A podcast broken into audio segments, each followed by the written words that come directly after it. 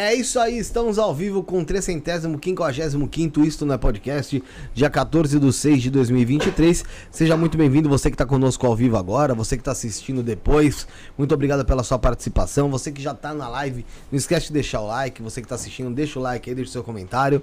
Uh, antes de apresentar nossos convidados, Rafael. Boa noite, Felipão. Boa noite para todo mundo aí que está com a gente. Tem comigo também hoje aqui o Bruneca, tá aqui do lado de fora, daqui a pouco vem pra mesa, Brunão, o Henrique, o Josiel, a Sarinha My Love, é, todo mundo aqui que colabora com a gente, tá conosco hoje no estúdio do Estúdio Podcast, tá? Antes da gente falar dos nossos convidados, eu vou dar um recado para você que tá procurando espaço para fazer seu programa de podcast, para fazer seu programa, seja do que for, é, tá com uma ideia na cabeça, quer tirar do papel, quer pôr ela em prática, procura a gente aqui do Origem Studios, o Instagram, arroba Origem Studios, tá? Tá aqui na nossa descrição, segue a gente lá, ou WhatsApp 119 7764 7222, eu repito, 119 7764 7222, Origem Studios, melhor localização e preço de São Paulo, grave aqui o seu programa ou podcast, tá bom? Apenas a 30 passos do metrô São Joaquim. Vamos apresentar nossos convidados de hoje. Rafael, fica às suas ordens aí, o pessoal da antiga Ordem Maçônica Mundial, mundial Robson Rodrigo, apresente-os. Seja bem-vindo, Robson e Rodrigo, da or antiga Ordem Maçônica Mundial. Boa noite a todos. Boa, boa noite. Boa noite. Prazer noite. ter vocês aqui. É, obrigado pela, pela disponibilidade, estar aqui falando com a gente, trocando essa ideia. Primeira pergunta que eu quero fazer, qualquer um dos dois pode responder. É, dentro do que a gente conhece da maçonaria, desde antigamente, desde quando sou pequeno, ouço falar, até por conta, já falei em outras oportunidades, do meu avô ter sido maçom. A gente sabe que dentro da maçonaria a gente, é, as pessoas recebem convites né, para entrar, né? Então, vamos, vamos dar uma suposição aí. O Rafael é um maçom, e ele é uma, um cara que uh, acha que dentro do, das minha, dentro do que ele me conhece, do meu caráter, eu seria uma pessoa que me alocaria bem dentro da maçonaria. Seria uma pessoa que seria interessante estar junto da, da maçonaria. Porém, é, eu vi que dentro da, da, da antiga ordem maçônica mundial, vocês trabalham um pouco diferente, né? Vocês existe até um cadastro para as pessoas que querem se tornar maçom, né?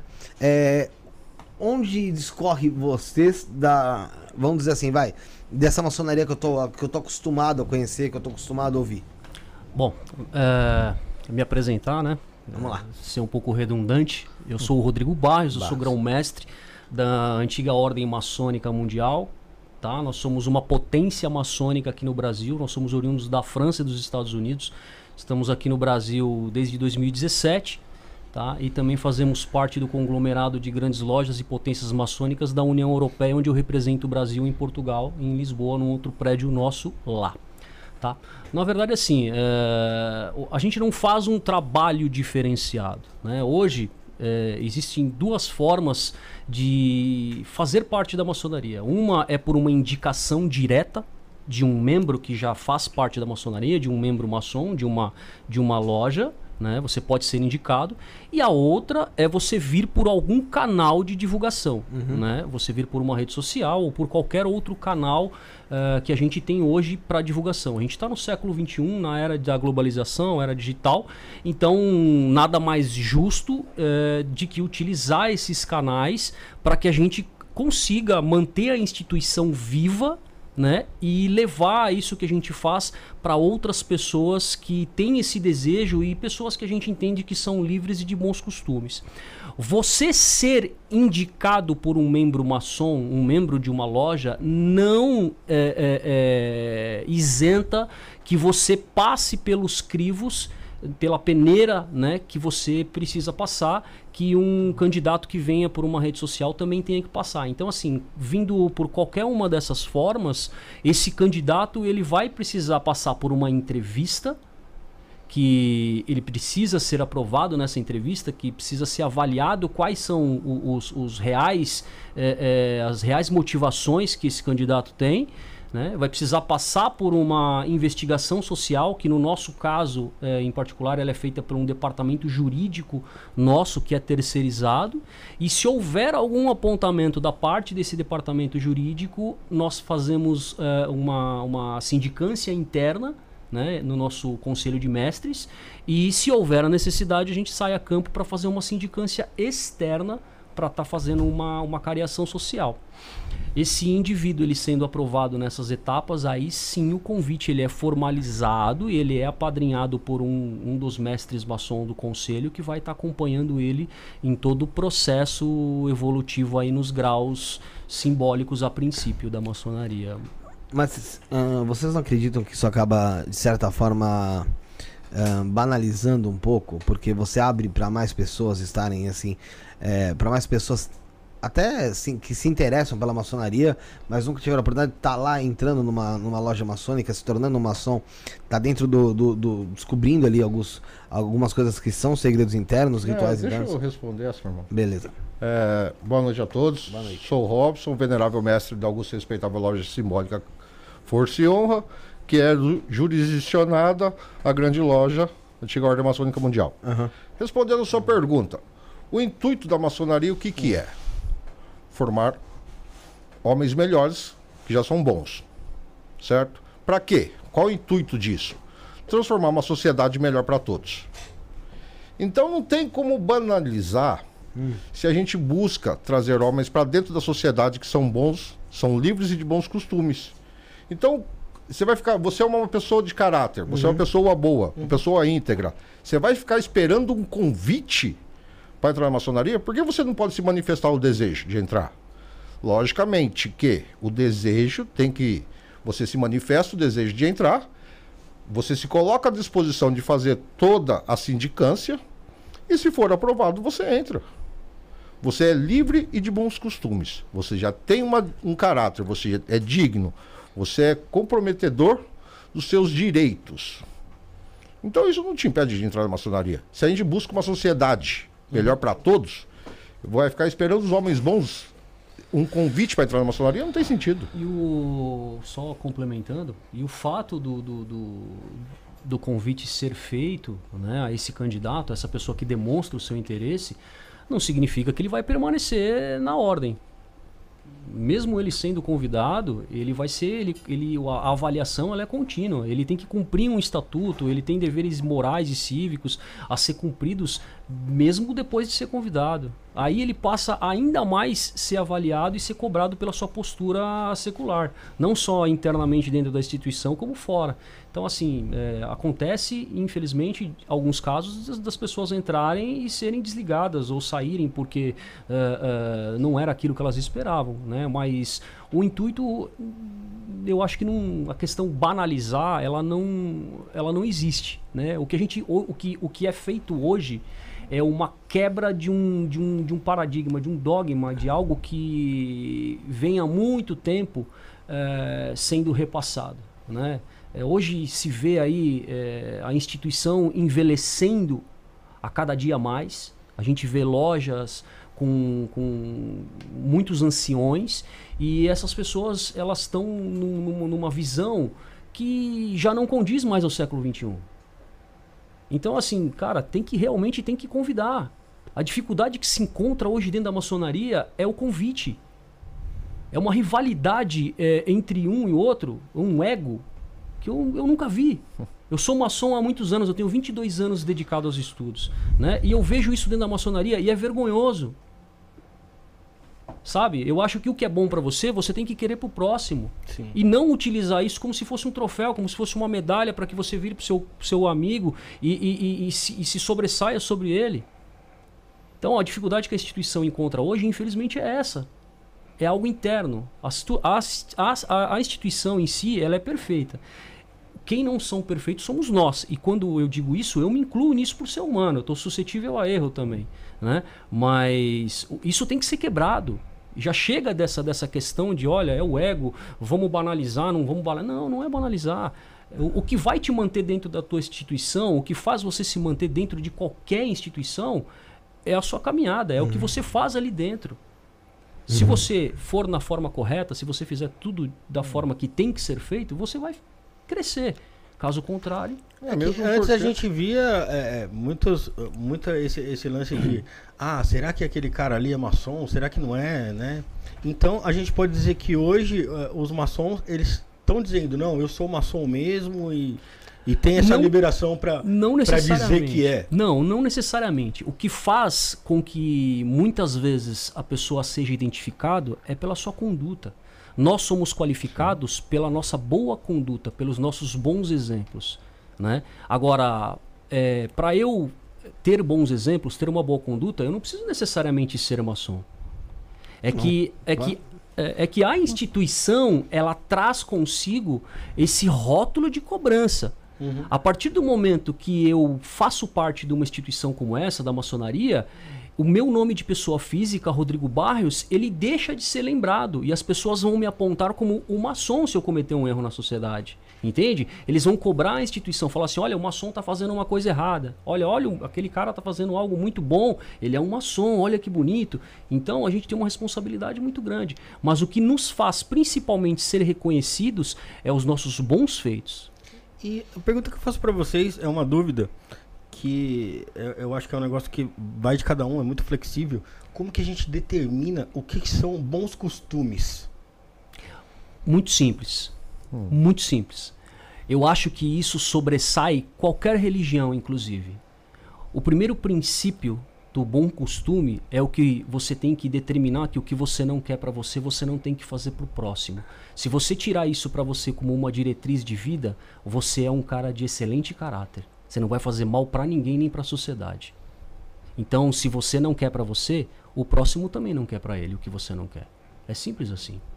Isso é bom caráter, isso é ter Deus dentro de si. É levar adiante os mandamentos. É levar adiante o que é bom do ser humano. É isso que a gente preza. Não tem muitos rodeios acerca disso. E, bom, esse termo, bons costumes, foi um negócio que foi muito usado o, o, ano passado, por exemplo, nas eleições, né? E o ano passado a maçonaria perdeu muitos membros por ter algum membro de esquerda, algo do tipo? Não. não. Na verdade, assim, o que acontece. Ou não tem membro de é... esquerda na maçonaria? Tem, tem, tem, porque a maçonaria ela é apartidária. Na maçonaria a gente não discute política, a gente não discute religião. Nunca houve isso dentro da maçonaria. Hoje, infelizmente, o que acontece é o interesse de quem está lá dentro. A maçonaria correta, ela não pega um político e coloca dentro da maçonaria. A maçonaria correta, ela coloca um maçom dentro da política. Você percebe a diferença? Somos nós que temos que ser a semente do bem. E não pegar um cara que está lá dentro da política e colocar dentro de uma instituição, dentro de uma loja, para fazer usar isso como marketing. Isso é vergonhoso para a instituição. Mesmo porque a maçona, o intuito de nós maçons é a união, não a divisão. Se você começa a dividir por partido político, por religião, nós estamos dividindo a maçonaria. Sim. Não é esse o nosso intuito. Eu te reconheço como meu irmão e ponto. Seu grau, seu partido político não me interessa, te respeito. E sua religião não me interessa, te respeito. Entende? A maçonaria hoje ela não é mais secreta, ela é discreta. Entende? Então, assim, é, o que você, a sua opinião sobre o partido político ou religião é a sua opinião e eu te respeito. Tendo em vista o que você acabou de dizer, Robson, em relação a, a não fazer distinção, Sim. que é muito importante, é, já é permitido, então, pelo menos não sei, na loja de vocês, mulheres se tornarem maçons? Não. Isso não acaba incluindo na fase de não, divisão? Não, divisão? não, porque assim, nós seguimos como uma loja regular, nós seguimos as leis maçônicas. Sim. As, as landmarks. Então, assim, uma lei é que a maçonaria é masculina. Existem lojas paramaçônicas, que nós chamamos de para, paramaçônicas femininas. Não são lojas regulares, mas são lojas de mulheres. A mulher na maçonaria, para nós, ela é muito importante as nossas esposas, esposa do meu irmão, que nós chamamos de cunhados, uhum. as sobrinhas. Elas, as mulheres da maçonaria, ela tem uma importância muito grande porque são elas as responsáveis pela filantropia da, da maçonaria. São elas que organizam eventos, são elas que, com a nossa contribuição, montam as cestas básicas, fazem as doações. Então, a, a, a mulher dentro da maçonaria é muito importante só não pode frequentar dentro do templo. As reuniões fechadas dentro do templo são somente para homens. Entendi. Mas a mulher tem a sua importância primordial dentro da maçonaria. Tá? Entendi. Então tem um papel ali da mulher. Então. Tem, e de suma importância. Sim, eu acho que as, as cunhadas, né, elas, elas representam uh, dentro da maçonaria um, papel extremamente importante. Né? A mulher é agraciada pelo dom de ser mãe. Né? Então a questão de um dos princípios e dos pila um dos pilares principais da maçonaria, né, que é a fraternidade, né, nós trabalhamos dentro da liberdade, igualdade e fraternidade. A fraternidade é absurdamente expressível dentro do sexo feminino. Né? Então elas, elas trabalham muito bem essa questão da filantropia junto conosco. Né? É, hoje, dentro da antiga ordem maçônica mundial, é, não existe lojas femininas porque não é o nosso foco. Né? Eu não tenho esse interesse. Poderia assinar como grão-mestre para abrir esse precedente? Sim, poderia. Eu tenho autoridade para isso, tanto nacional quanto internacional.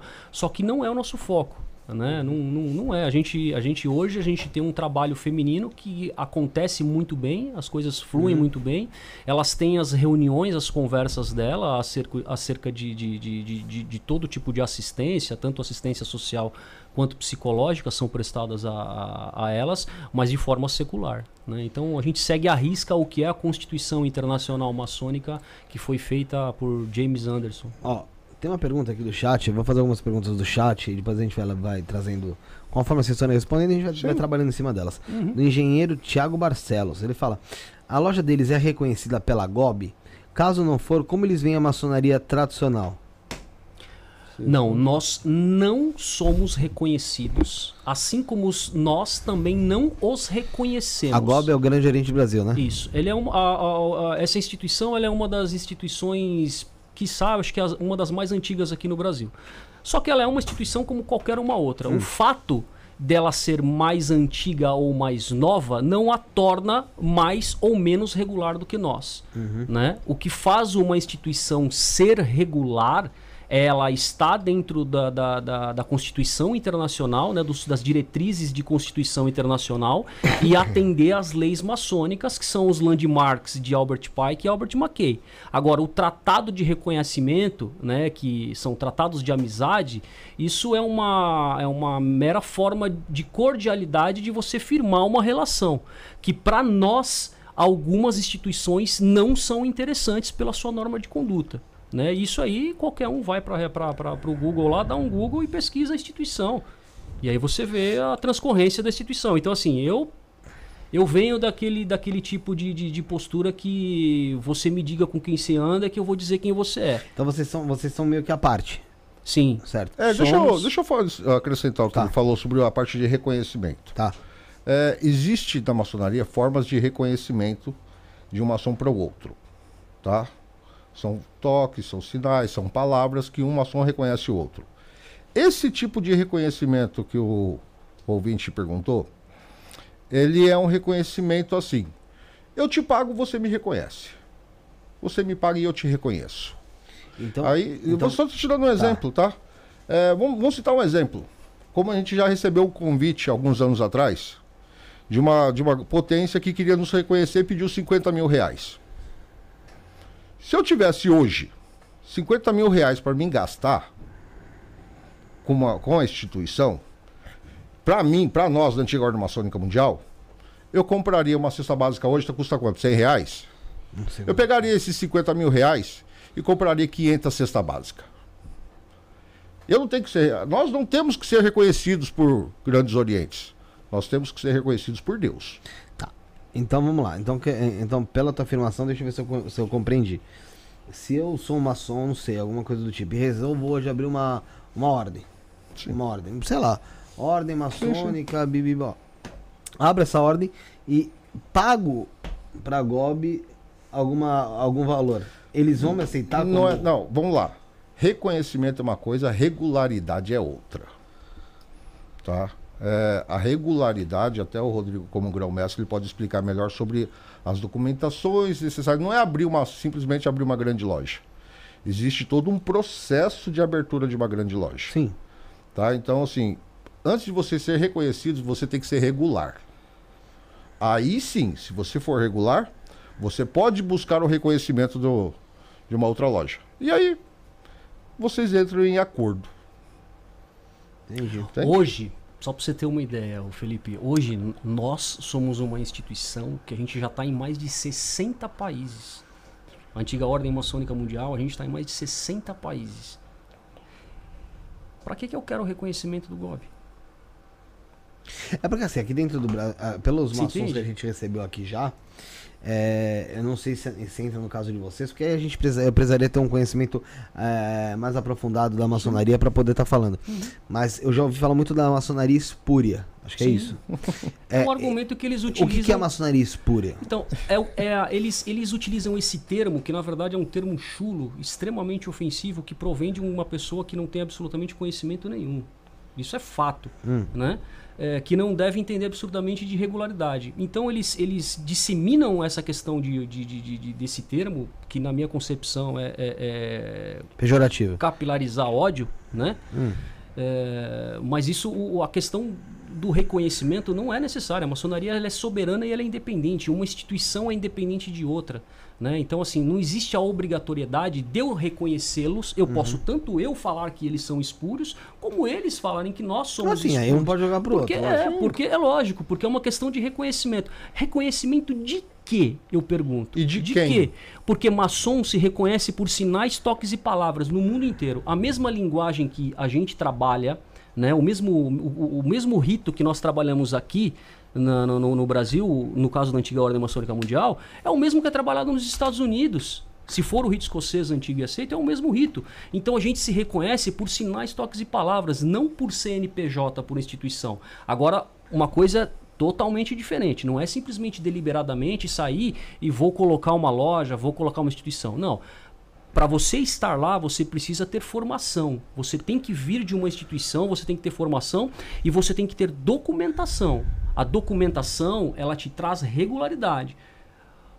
Um CNPJ maçônico, ele não é um CNPJ aberto na JUSCESP da vida, numa junta comercial, porque a maçonaria não é uma instituição comercial. Sim. Né? Então você precisa ter quinais de operação administrativos que atendem o que é a maçonaria. Então é uma coisa totalmente distinta. Não existe um contrato social por trás, existe um ato constitutivo que ele tem que ser baseado na, Constitui na Constituição Maçônica Internacional. Então não é simplesmente deliberadamente. Tem quem faça isso, vai lá e coloca um CNPJ na JUSCESP e, e, e, e toca para frente? Tem, infelizmente tem. Agora, ter a documentação, essa transparência que a gente tem, né, que todo candidato que, que, que, chega até nós, a gente faz questão de que ele veja a documentação, de que ele consulte a documentação, que ele saiba quem somos nós. Porque da mesma forma que a gente quer saber quem, quem, quem é esse indivíduo que pretende fazer parte da, da, da nossa instituição, ele também tem o direito de saber quem somos nós. Ele precisa saber onde ele está entrando, ele tem que ter essa segurança. Né? Então é essa transparência que diferencia tudo. Né? Então, assim, eu acho que essa questão desse nome, ele é muito, muito fútil, né? Ele é bem, é bem fora do é, contexto. É, eu já ouvi Agora, falar bastante. Ah, né, sim, é, no, é, é, uma coisa, é assim, infelizmente, é normal. É, é, é, é, a única forma de defesa do ignorante é o ataque, né? E, então, assim, o, o, que eles, onde, onde eles se colocam hoje é nessa posição, na posição de ataque. Eu não estou aqui para provar nada para ninguém. Eu não preciso provar nada para ninguém. Pra, eu tinha que provar, eu já provei. Nós estamos aqui no Brasil desde 2017. Nós somos a pedra no sapato. Eu, principalmente, incomodo muito. Um cara que, é, um cara que, que, que tem um templo que é, é, é, é próprio, né, que custa mais de 2 milhões e meio, incomoda muito. Um dos templos mais bonitos de São Paulo, né, 550 metros quadrados, com piscina, com sauna, com uma estrutura absurda, né, incomoda. Lógico que incomoda. Você desperta o que nas pessoas? Inveja. Você sabe por que, que não e, faz sentido essa palavra de espúria de reconhecimento? Hum. Porque para uma loja nos chamarmos de espúria, ela teria que ser detentora do nome maçonaria. Ela teria que ser detentora dos direitos da instituição maçônica. No nome maçonaria. E ela não é. Então, se ela não é detentora do direito, quem é ela para chamar outra loja de espúria? Da mesma forma que ela nos chama de espúria, pode chamar de assim, espúria, nós chamamos é, ela. É, é, houve, houve no, no, princípio, né, eu me incomodava muito com isso, porque esse, esse trabalho que é feito por, por, por mim, principalmente nessa instituição, é, é, um trabalho que eu levo muito a sério. Né? Uhum. Eu levo muito a sério esse trabalho. É, eu lido com pessoas, eu respeito o, o, o, sonho das pessoas, eu levo isso muito a sério. E, e antigamente isso me, me incomodava muito. Hoje passa batido, porque se todo cachorro que latir eu parar para ficar latindo pro cachorro também, eu vou ser igual a um cachorro, né? Então isso já não me incomoda mais. E na época eu até acionava o departamento nosso, o departamento jurídico, e o nosso departamento falou, falou: "Olha, Rodrigo, você vai processar todo mundo por injúria, por danos morais e etc e tal. A instituição antiga Ordem Maçônica Mundial vai ser vista como?" E eu comecei a entender isso. Agora é cabível de, de, de, de, de, de, de você processar uma instituição que diz que você é espúria. A não ser que a pessoa que está do outro lado não sabe nem o que significa no português a palavra espúria, porque eu acho que não deve saber. Ela é caluniosa. Ela gera danos. Ela gera danos morais, ela gera danos materiais. Só então, deixar claro que ninguém é. citou, falou que vocês eram espúria. Não, tá não, é. não, não, não, de forma alguma. Não, não, de forma alguma. E é isso não incomoda. Não, mas de forma é. alguma. É que assim, a gente está indo, a gente tá indo em várias vertentes. E, e, e o meu objetivo é, é, não é gerar conflito nem nada, mas é que nós somos um só. Ninguém é melhor que ninguém, não existe instituição melhor e nem pior. Eu não estou aqui dizendo que a antiga ordem maçônica é melhor. Nós e nem que a outra é pior. Não, uhum. nós, somos, nós tá. somos um só. Entende? Nós somos construtores sociais, a gente tem que se unir para fazer com que esse país seja melhor, sabe? Com que a gente viva num planeta melhor. E não essa rivalidade, essa briga de ego, essa briga humana que existe aí fora, para nós não existe. Porque você é a imagem do seu líder. E eu não propago isso. Eu não propago essa coisa de que, olha, nós somos inimigo de fulano, ciclano, beltrano. Inimigo de quê? Não conhece ninguém. Não sei da tua vida, não sei, não conheço. Inimigo por quê? Sim. Semana, na, na, na, na, na, na reunião quinzenal passada, eu recebi um cara que é, é mestre, primeiro vigilante de uma das lojas do Gobi. Ele estava lá, colega também da, de, de, de, da área de segurança pública. Ele foi lá nos visitar. Recebi ele de braços abertos. Um grande amigo foi lá visitar, nos parabenizou, falou: Olha, Barros, parabéns pela condução dos trabalhos e tudo mais. Cara, ninguém é inimigo de ninguém. Isso tem que parar. A gente tem que ser inimigo da ignorância, a gente tem que ser inimigo da hipocrisia. É isso que a gente tem que ser inimigo. A maçonaria trabalha, trabalha contra isso, trabalha contra a ignorância, contra a tirania. Entende? Isso não tem que habitar entre nós. Dentro da maçonaria, não. Isso incomoda. Agora, incomoda por quê? Porque as pessoas estão acordando para a realidade. Tem instituições que tratam você como um número. Se você pagar o que eles querem, você fica, você é bom. Se você não pagar, você tá fora. Entende? Eu não arranco couro de ninguém quando ele vai iniciar. As pessoas falam assim: olha, tem uma, um valor que você tem que pagar que chama de joia. A gente nem cobra isso. A gente nem cobra a joia. A única coisa que a gente cobra lá é o material que eu vou te entregar. Eu vou te entregar os livros e os paramentos. É óbvio que eu vou, que eu vou, vou te cobrar. Eu vou te cobrar, né? Mas é um valor simbólico. Eu não vivo disso daqui. Pelo contrário, eu banco isso aqui. E é o que incomoda muita gente. É uma luta contra o sistema, é simples assim. A partir, a partir do momento que eu começo a tirar de você seguidor ou, ou, ou cliente ou algo do gênero, eu sou teu concorrente, cara. Eu virei teu inimigo. E o que, que, eu vou fazer? O que? Eu vou usar as armas que eu tenho. Eu vou te chamar do que for. O que, que eu tenho na mão? A palavra do papagaio, espúria. Mudou. Eu, Até, eu acho. Aí, aí a gente pode dizer que isso aí já não é um bom costume, né? Cara, é, eu acho, eu acho, eu acho, eu acho que não, de forma alguma, eu acho que uma instituição que ataca a outra e fala que o cara é espúria, eh, não é um bom costume da parte dele, porque a pessoa que faz isso, ela devia no mínimo me conhecer, saber quem eu sou, saber como é o meu trabalho. Aí sim eu dou direito a ela de me qualificar. Não que eu me importe com isso. Mas aí sim ela tem propriedade para poder me qualificar. Agora a pessoa não sabe do meu trabalho, não sabe quem está comigo, não sabe quantos anos eu, eu dediquei de estudo, né? Não sabe as minhas certificações, não sabe o, o, os tratados internacionais que eu tenho. Agora, entre se. É, essa divisão é uma divisão burra. Eu vou te explicar por que é uma divisão burra. Se dentro da maçonaria nós não distinguimos a religião, nós não separamos a religião, por quê? Porque nós vivemos em uma sociedade que a gente busca o bem comum para todos. Então, se dentro da maçonaria eu tenho irmãos que são budistas, evangélicos, católicos, umbandistas, e eu respeito a todos. Por quê? Porque nós estamos em prol de um bem comum, que é transformar a sociedade num ambiente melhor para nós, para nossa família, para todo mundo. Se a maçonaria tirasse essa vaidade de lado, esse que falou do, dessa grande loja, de outras grandes lojas, se tirassem essa vaidade de, lado e se unissem, o aglomerado de união não ia resultar num um fator significativo bem maior? Sabe quem nós somos hoje? Entende? Sabe quem nós somos hoje? Hum. Hoje nós somos independentes, o que a maçonaria sempre foi, desde que ela foi é, reconhecida, criada, desde 1700, ela sempre foi independente. E o fato de nós sermos independentes hoje incomoda muito. Sabe por quê? Porque hoje nós somos muito maiores do que essa instituição. Muito maiores. Porque nós, independentes, juntos, nós somos muito maiores. E eu vou te falar muito, eu vou te falar mais uma coisa.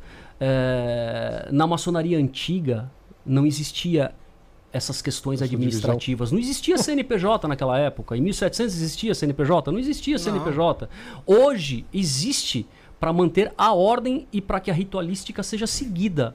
Só para isso. Mas não tem que transformar a maçonaria num partido político ou numa empresa a ponto que uma fica guerreando na outra, como essas instituições fazem ou algumas fazem. Entende? Uhum. Foi como eu disse, o meu intuito não é atacar ninguém, eu também não preciso me justificar, porque o justo já, já está justificado, né? Mas a ideia é mudar essa ideia. O objetivo é transformar pessoas é transformar a sociedade. É isso, não é uma guerra. Não tem que haver essa divisão. Não tem que haver essa divisão, nós somos um só. E ponto. Nós nos reconhecemos maçonicamente por sinais, toques e palavras no mundo todo. O CNPJ da antiga Ordem Maçônica Mundial ou de qualquer outra instituição não serve absolutamente para nada. Para nada. Eu só estou na posição que eu estou como grão-mestre e como, e como principal administrador dessa instituição, porque é um prédio de 550 metros quadrados, com piscina, churrasqueira, etc, etc e tal. Se eu não tiver à frente, os caras vão fazer pagode. No, nessa, na nossa instituição, para você ter uma ideia, é proibido bebida alcoólica. Eu não, todas as reuniões terminou lá dentro, no momento que a gente chama de ágape, é proibido bebida alcoólica. Eu não posso entregar você para a sociedade alcoolizado ou devolver você para sua esposa alcoolizado. Entendeu? A ponto de você ser parado numa blitz e você falar que você está saindo de uma loja maçônica. Que loja maçônica é essa? Olha o exemplo. Se a gente, se a gente preza por bons costumes, se a gente, se a gente pretende cavar masmorras aos vícios e levantar templos às virtudes, então a gente tem que começar parando por aí. Da porta da, da, da, do templo para fora, todos somos homens e cada um assume pelos seus atos. Mas lá dentro, eu não permito. Porque não, não, não, não, condiz no que é a maçonaria. Se eu, tô te, se eu busco fazer com que você se torne uma pessoa melhor e você busca em ser uma pessoa melhor, no mínimo, aquelas horas que você tiver ali dentro, cara, a gente tem que trabalhar isso aí. Entende? Sim. Então, assim, não sou melhor que ninguém, nós não somos melhor que ninguém, nem tenho essa pretensão, mas ali as coisas são levadas do jeito que tem que ser. Eu me preocupo com pessoas. O restante, para mim, é, é. desde que o mundo é mundo, vai existir essa concorrência, vai existir quem fale que é bom. É óbvio que eu nunca vou falar que meu vizinho é bom, cara. Pelo amor de Deus, eu sou empresário também, eu sou dono de um grupo de empresas. É lógico que o material que eu fabrico é melhor do que o do meu, do meu vizinho, mesmo eu sabendo que o dele, mesmo eu sabendo que o dele é melhor que o meu. E é melhor que o meu o material que o cara fabrica. Mas eu vou falar que o meu é ruim? Eu não vou vender. Você é, entendeu a lógica? Tá certo. Ué. É, Rodrigo Robson, posso até fazer algumas perguntas aqui que sejam bobas? Não, não existe pergunta, a, fica à vontade. A maçonaria é, é, um negócio que é muito oculto pra gente, apesar delas não ser mais uma sociedade oculta. Pra, pra mídia e para o que aparece pra gente é muito pouco ainda, então a Sim. gente não sabe muita coisa. É, eu ia perguntar para vocês, é, vocês citaram que é, aceitam pessoas de todas as religiões e não tem Sim. essa distinção. Uhum. Mas exi existe um, um, muita gente que adere ao ateísmo, né? Para a maçonaria, o ateísmo é um indício de desvio de caráter? Não. Não. não. De forma Deixa alguma. eu. É assim. É... Quando você dá uma, uma topada com o dedo em alguma quina de algum lugar, a primeira coisa que você fala é no nome de Deus, né? Sim. Isso é um instinto humano, natural. Eu tenho um amigo que ele é extremamente ateu. E ele muito tempo atrás ele passou por uma situação difícil e ele por inúmeras vezes conversando comigo, ele falou assim: "Deus tem que me ajudar". Eu falei: "Mas como assim, cara?" Ele é: "Não, hum. Deus tem, Deus vai me ajudar". Eu falei: "Agora mudou?"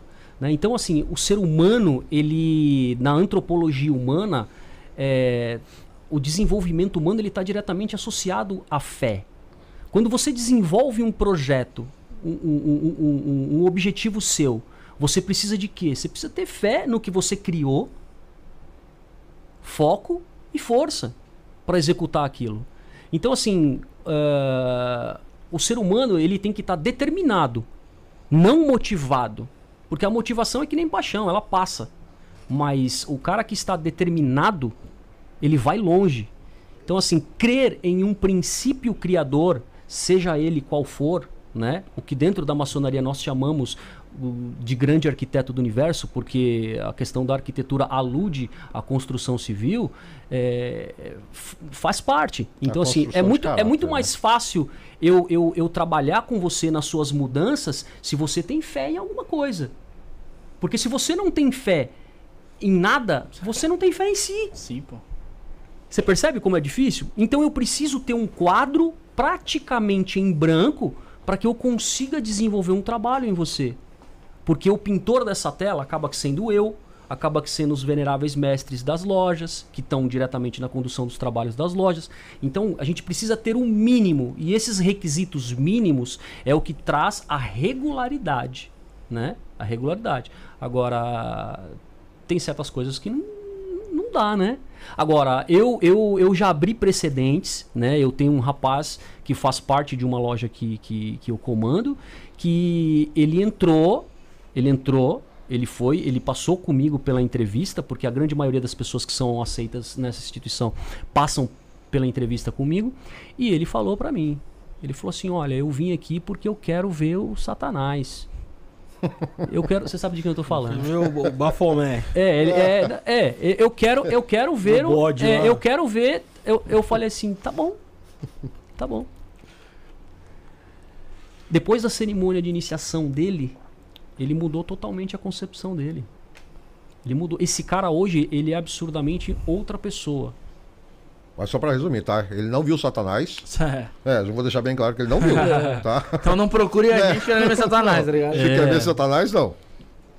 É, mas é, o cara que, que acredita em Satanás, ele já tem fé em alguma coisa, né? Sim. Ah, ele não é ateu. Ele é. não é ateu. Mas quem, mas, tem, então, mas, mas, mas, quem é Satanás? Quem é tem, é Lúcifer? Ele tem. Então, aí tem várias concepções. Lúcifer é ruim? Para algumas pessoas sim. Para algumas sim, para outras pra não. Outras não. Não, Lúcifer não é ruim. É, então. Lúcifer é o primeiro filho de Deus. Ele só é o julgador. E ele não te julga uh, por vontade própria. Ele te julga pelos seus danos. Porque existe uma lei do hermetismo, que é a lei de causa e efeito, que tudo que você planta, você vai colher. Então, a culpa não é de Lúcifer ou de Satanás ou de qualquer outro nome. Isso é uma fraqueza humana. As pessoas se escondem através disso. Né? Elas, elas, quando elas não conseguem fazer um bom trabalho, ou elas ficam procrastinando, elas culpam algo que, às na verdade, às vezes nem existe. A culpa é delas mesmo. Então, assim, não adianta atribuir a Satanás ou a Lúcifer ou qualquer outro que seja, entende? A culpa é do ser humano mesmo. Foi você que não fez, foi você que fez errado, foi você que matou, foi você que, que, que, que transgrediu. Né? Então, cara, é, quando a gente, quando, a gente, quando a gente a entra. Gente tem que entender o seguinte: é. para que haja um equilíbrio, tem que haver o negativo e o positivo. Sim. Para que você que haja escuridão, tem que haver a ausência da luz. Para que haja felicidade, tem que haver a ausência da tristeza. Entende? Então, assim, é, para alguns, Lúcifer é o lado negativo, Jesus é o lado positivo. Tem que, um depende do outro para que haja um equilíbrio na vida. Não existe uma pessoa 100% pura, boa, e não existe uma pessoa 100% ruim. Existe até o porque tem- equilíbrio. Tem, Tem, uns que tem um pezinho tem mais. que ter uma atitude Sim. ruim, até- digamos que ruim pra... Eu não digo que seria uma atitude ruim, eu digo que no- o ser humano, justa. quando, quando, quando, É. quando ele é bem trabalhado, quando, quando ele está sob equilíbrio né, e sob sabedoria, ele trabalha como espelho. Se você me der flor, eu vou te dar flor. Se você me der espinho, eu vou te dar espinho. Entendeu? E a gente só consegue saber o que é bom e o que é ruim quando a gente conhece os dois. Você só sabe que a luz é boa porque você a conhece. E você só sabe que a noite é boa porque você a conhece. As- os dois são tão bons que a gente vive 12 horas em um e 12 horas no outro. Nós somos extremamente carentes da luz e da escuridão. O nosso corpo, o nosso cérebro recebe uma mensagem que automaticamente ele desliga quando está escuro. Entende? Então, em Gênesis, tá lá a separação das luzes, das trevas e que tudo é bom. Porque existe o seu momento e todas as coisas cooperam para o bem. Agora, depende de- da forma que você utiliza elas, né? E de que você recebe aquilo, porque o que mata no ser humano é a forma de interpretação. Você pode interpretar da forma que você quiser, né? E aí é o que muda totalmente o contexto das coisas.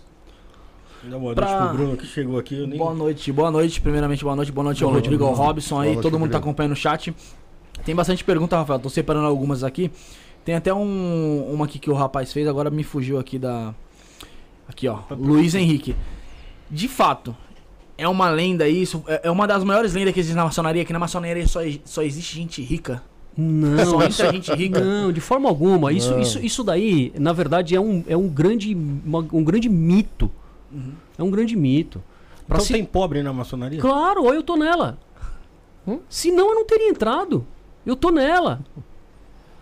Pra você se tornar maçom, você não precisa ter propriedades, ser rico. Não é isso. Não é isso que a gente busca. A maçonaria não é um clube social. Não, de forma alguma. A maçonaria ela busca por pessoas boas que desejam se tornar pessoas melhores.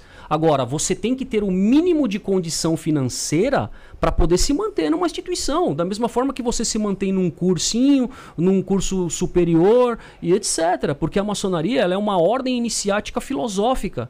Sim. Né? Ela é uma associação de, de, de, de estudos privada. Então, para você estar lá dentro, vai ter custo, vai ter uma mensalidade. E essa mensalidade que é paga por cada um de nós é o que mantém água, luz, custos administrativos, Sim. funcionários, Não, etc. E tal. ser. Agora, é, é, a mesma mensalidade que eu pago é a mesma dele pro outro, pro outro, pro outro, que é algo simbólico. Mas é sabe? importante a gente acrescentar nessa parte de riqueza, a maçonaria, nós temos irmãos dentro da nossa loja que são instrutores financeiros, que dão cursos. Sim. Então, assim, a, a finalidade não é o desenvolvimento. Uhum. Por que não o desenvolvimento da prosperidade? Justo, Entende? É, você busca o conhecimento e esse conhecimento vai te trazer um de volta aquilo que você está buscando. Sim. Então, assim, ah, o maçom é rico? Não. Está sempre buscando conhecimento. Em cima desse conhecimento que ele adquire, vai ter o, o, o presente dele, vai ter o retorno dele. Então, assim, nós aproveitamos os irmãos que estão dentro da loja, que dão cursos financeiros, de gestão financeira. Então, você acaba tendo uma prosperidade maior, porque você aprende mais, Sim. tem maior conhecimento. Tá? Mas não é porque tem que ser rico para entrar Sabe- na maçonaria. É, Sabe, sabe uma outra coisa eu, que. eu, eu vejo eu vejo que é, o papel da maçonaria ali, se, se ela enxerga um papel na desigualdade social, Sim.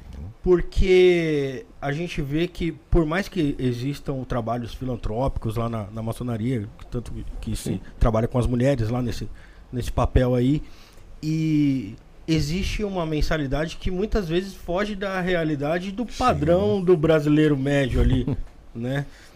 É, eu acredito que a maioria dos brasileiros, não, não- mesmo tendo essa, essa padronização dessa mensalidade, não tenha uma acessibilidade ali a essa, esse tipo de mensalidade, assim como não tem acesso a tantas outras coisas aqui no nosso Cara, eu país. garanto, eu garanto para você que o cara. Como? era- A, a mensalidade que a gente pratica lá, o cara ele, ele gasta mu- muito mais se ele sentar numa mesa por 30 minutos para tomar 5, 6 cervejas. Como que a, a maçonaria... então é uma questão de opção. Ah, sim. Como que a maçonaria enxerga ali, a, além do desenvolvimento do indivíduo, da comunidade, né? Então, a, a, esse é o nosso papel. Então, a, a, questão, né, a gente torna a voltar a falar dos três pilares principais da maçonaria no mundo, né? Liberdade, igualdade e fraternidade, né? É, a maçonaria ela é progressista, ela, ela tem o objetivo de fazer com que você obtenha progresso, né? E o que vai te fazer ter progresso é o conhecimento. E o que você vai fazer com o conhecimento na sua vida secular é o que a gente chama de sabedoria. E o que é a sabedoria é o que vai diferenciar você de, dos demais e vai te colocar numa outra posição. Agora, é, é, vai muito do interesse. Né, de cada um. Porque assim, o que eu costumo dizer é o seguinte: as pessoas que têm sucesso na vida hoje, elas fazem todo dia coisas que as pessoas que não têm sucesso na vida fazem de vez em quando. Quem tem sucesso na vida não está perdendo tempo, não está em festa, está construindo patrimônio, está estudando, está investindo em si. Entende? As pessoas que não têm sucesso estão onde? Na porta da faculdade, pagando para não entrar. Entende? Então é isso que diferencia. O que você faz com a informação? Quanto mais informação você tem, quanto mais conhecimento você adquire, mais poder você tem. E isso te diferencia dos demais. A maçonaria, ela vai te empoderar através do conhecimento. Não existe promessa de riqueza. Quando é feito um bom trabalho, um trabalho transparente, ninguém promete nada para ninguém. Ah, eu vou me tornar maçom, eu vou ficar rico. Não. Não porque não vai aparecer alguém lá, mas, oi, teu cheque de um milhão. Não, não. Agora, o que você vai fazer com a sua transformação e o seu conhecimento, possivelmente isso pode te tirar você da situação que você está. Mas não existe uma promessa. Prometer algo para alguém que você não vai cumprir é leviano. E a maçonaria, por exemplo, falando por nós, pela antiga ordem maçônica mundial, ela, nós não fazemos isso de forma alguma. Mas, mas existe, por, por, pessoas que passaram aqui já e falaram sobre maçonaria, existe meio que uma. Não seria uma troca de favores ali, mas tipo, vai, na loja de vocês lá. Tem o Rodrigo que tá precisando de um determinado serviço e Sim. o Robson presta aquele serviço. Você não vai procurar alguém de fora, não, você vai procurar não, alguém não. da tua loja. Isso, isso daí são, são, são, são princípios do judaísmo. Hum. isso, é, isso é uma prática muito antiga, né? Sim. E é óbvio que, que o nosso ciclo comercial é, ele gira dessa forma. Não que, que isso vá sustentar. Sim. Por exemplo, o Robson, ele é dono de uma loja de, de, de, de, de equipamento eletrônico.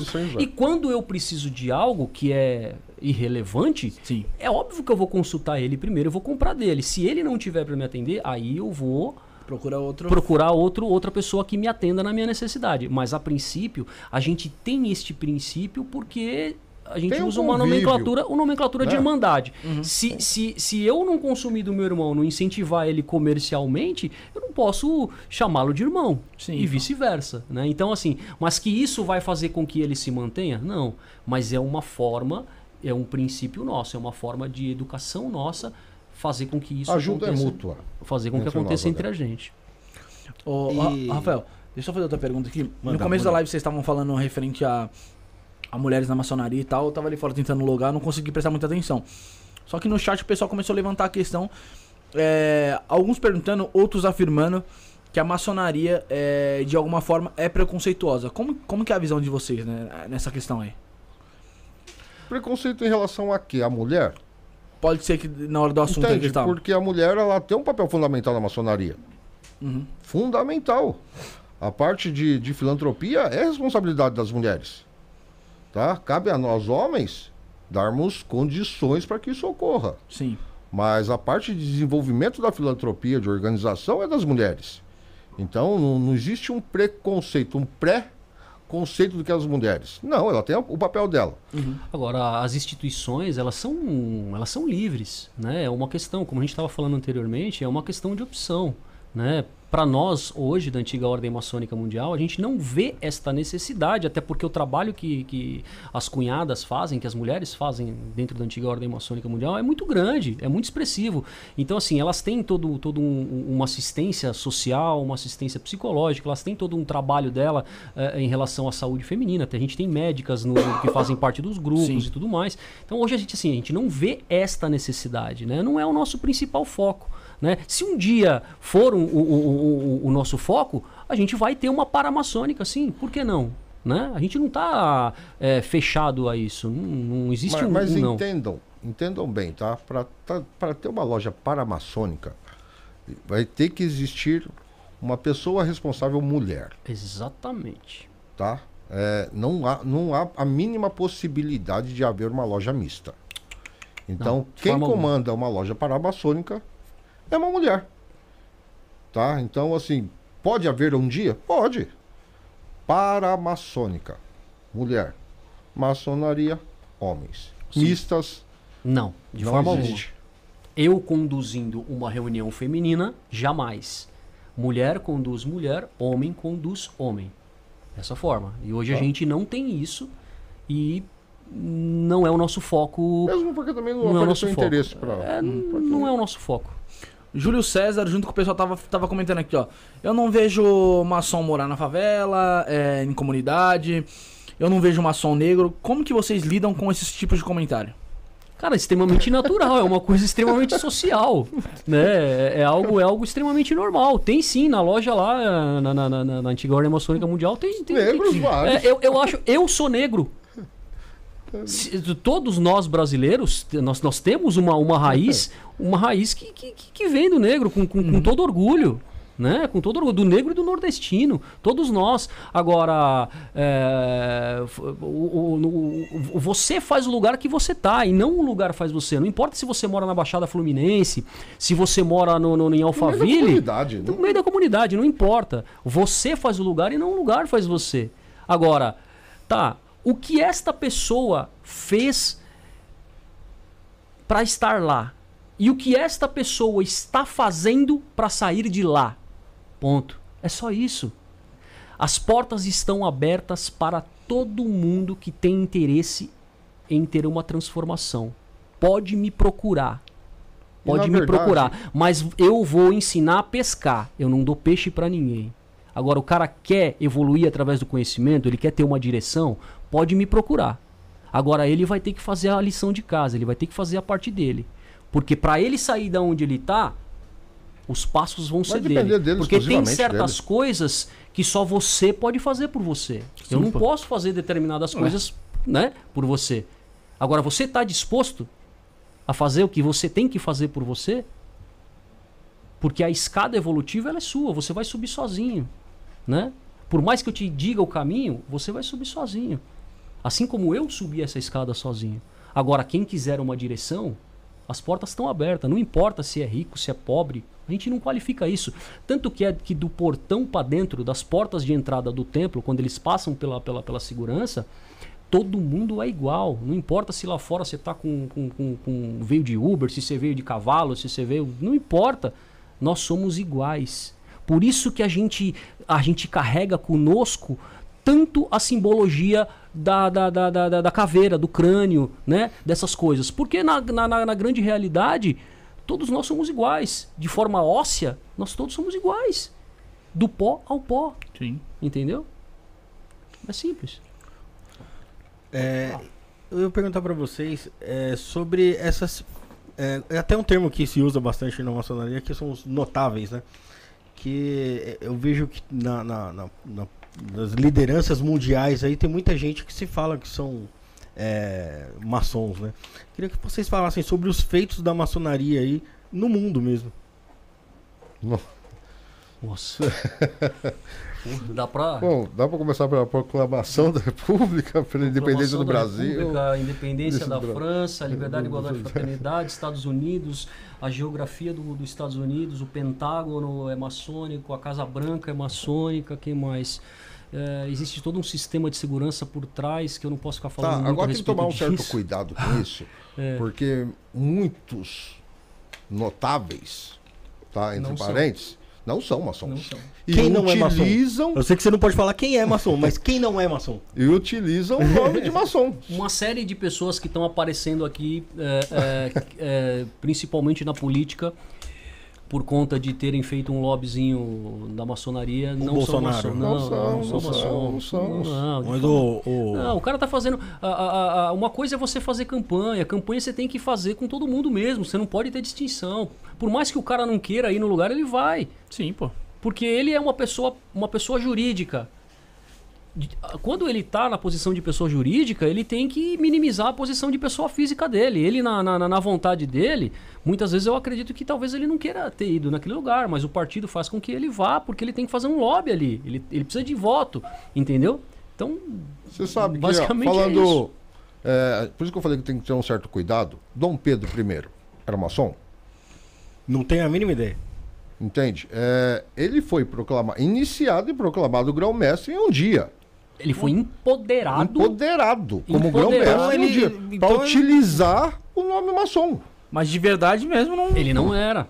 Não era. Entendeu? Então, assim, Entende? infelizmente, é porque ele... essa troca de interesses existe.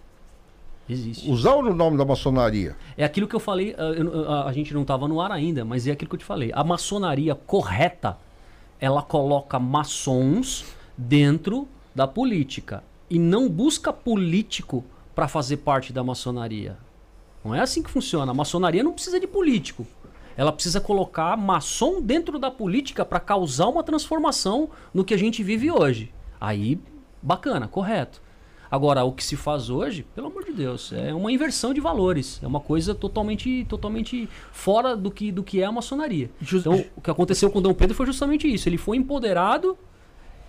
De manhã, quando foi de noite, já era grão-mestre, já tinham congratulado ele como grau 33, e, e, e por conta quem empoderou ele tinha interesses. É, eu, o Dom Pedro não tinha lá essa fama toda de ter os bons costumes. Né? Exatamente. Já começa por aí, né? Exatamente. Você, você falou que a maçonaria ela, ela forma é, pessoas para entrar na política e fazer o bem ali. Não, não. Ela não, ah, ela não forma pessoas para entrar na política. Não, tipo, ela, a, na maçonaria.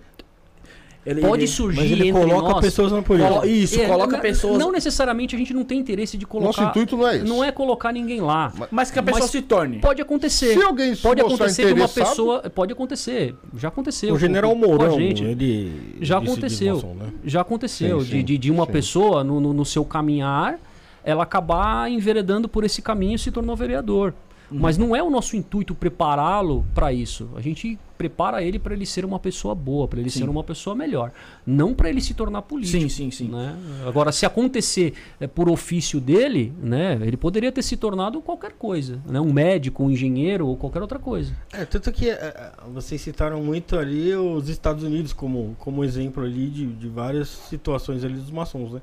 E tem várias ações ali dos Estados Unidos que são totalmente questionáveis ali de, de caráter, né? Sim, sim. sim. Mas aí, então, então aí, aí, mas aí assim, aí a gente volta naquela questão de que a instituição é, ela é perfeita. Quem não são perfeitos somos nós que fazemos parte dela. Então assim, a carne ela é suscetível de erro. Tanto é que as nossas condenações elas vêm através das nossas transgressões carnais.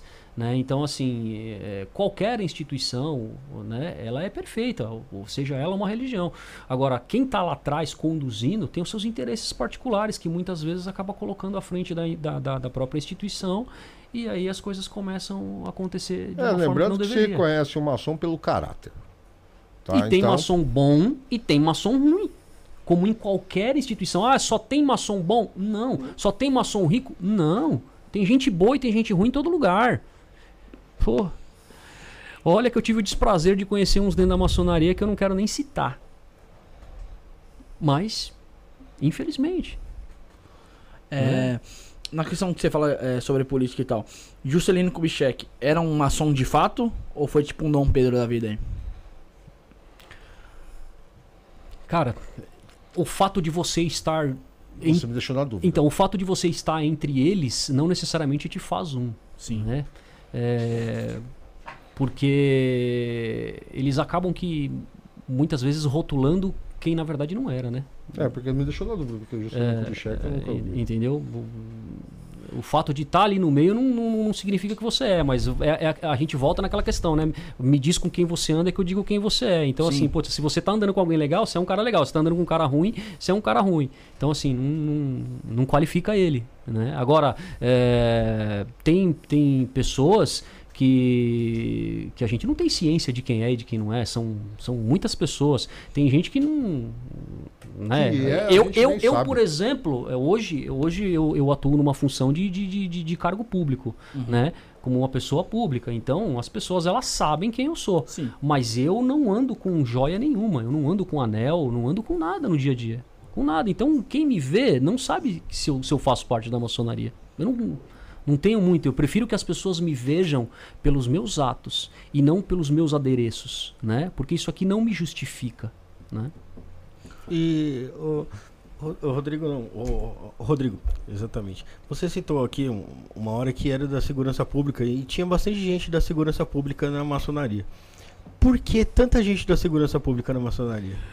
Porque a maçonaria, hum, principalmente no rito escocês, ele traz uma, uma essência militar, né? Uma, o rito escocês ele, ele preza muito por valores de moral, de família, né? E ele traz ele traz essa essência e, e a gente acaba aqui atraindo mais do mesmo, né? Então as pessoas que já estão já estão acostumadas com, com essa questão de disciplina, né? Elas, elas recebem muito mais facilmente, né? Porque num quartel você é orientado a, a ser livre, né? É, inclusive pela sua própria pátria, né, e que você tenha bons costumes, né. Então isso dentro do, do, do, dos ensinamentos militares ele já já está incutido. Né? Então existe essa essa empatia, né, de, de, de, de ser mais fácil, né, de fazer parte. Agora não significa que todo mundo seja, né. E quais a, a maioria dos mitos e do, até dos equívocos que a gente encontra aí do, do que acontece na maçonaria? Cara, existe, existe, existe uma centena, de, uma centena de mitos que são propagados por pessoas que foram desligadas da, da, da, da própria instituição, né? Por um motivo ou outro e acabam degradando a instituição. E, e, e assim, e, e, existe quem não sabe o que está falando e sai falando, né? Por exemplo, ó, a questão de Bafomé, por exemplo, né? Da, daquela figura que foi que na verdade é, um, é, um, é uma esfinge tetramorfa, na, né? É, aquilo ali é, uma, é, um, é um compilado de artes mistas que foi uma obra de arte criada por um, um, um grande ocultista, né? Que se chama Elifas Levi. Nada mais. Cada simbologia daquela, daquela imagem, ela representa um ato de transformação. Mas aquilo não tem absolutamente nada a ver com, com, com algo uh, uh, diabólico. diabólico. né? Mas ah, é, criado, é criado uma energia em cima daquilo. É a mesma coisa esse controle. Né? Até, até agora não significa porcaria nenhuma. Ah, mas aí... falar que ele é um deus e que ele tem uma significação. Ah, sim, mas aí... aí... você gritar, ele acreditar, sim, ele acreditar, claro. começar a cultuar isso. Não, ah, sim. A gente vai criar um Mas, mas então, mas tipo, aí, né? o Felipe, a energia ela não está na figura do controle. Você coloca a sua energia. Se você disser que esse controle é um deus, ele se torna um deus. Se você disser que esse controle é um demônio, ele se torna um demônio. Porque tudo que está em cima se manifesta embaixo. Antes de acontecer no plano físico, as coisas já aconteceram em algum lugar antes. E principalmente no nosso subconsciente. Agora, a gente dá para as pessoas o que nós temos dentro de nós. Se você se você tá cheio de coisas ruins dentro, é óbvio que você vai vai é, é, externar o que está ruim em cima dessa figura, né? Agora uh... é até o exemplo. Se você pegar a imagem de Bafomé, que ele está apontado, se você pegar a imagem de Bafomé, que ele está apontado com a mão para cima ou para baixo, Sim. o Pai Nosso fala exatamente isso. Quando você reza o Pai Nosso católico, assim na terra como no céu, vai uhum. do jeito que você interpreta. Entendi. Entende? Não é uma coisa diabólica. Vai da forma com que você está interpretando aquela imagem. A própria figura né, do bode dentro da maçonaria, que as pessoas. Vocês têm um, você me mandou ver, tem um bode lá, um sim, pequeno bode. Sim, cara. aquilo ali. ele é, é, eu, eu, ganhei, eu ganhei aquele, aquele, aquele bode de um dos integrantes, né? Ele foi passou no lugar e ele acabou comprando. Eu, eu cara, eu, eu, eu peguei como um mascote, né?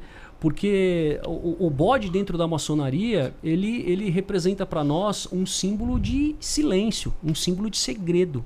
Nada mais que isso.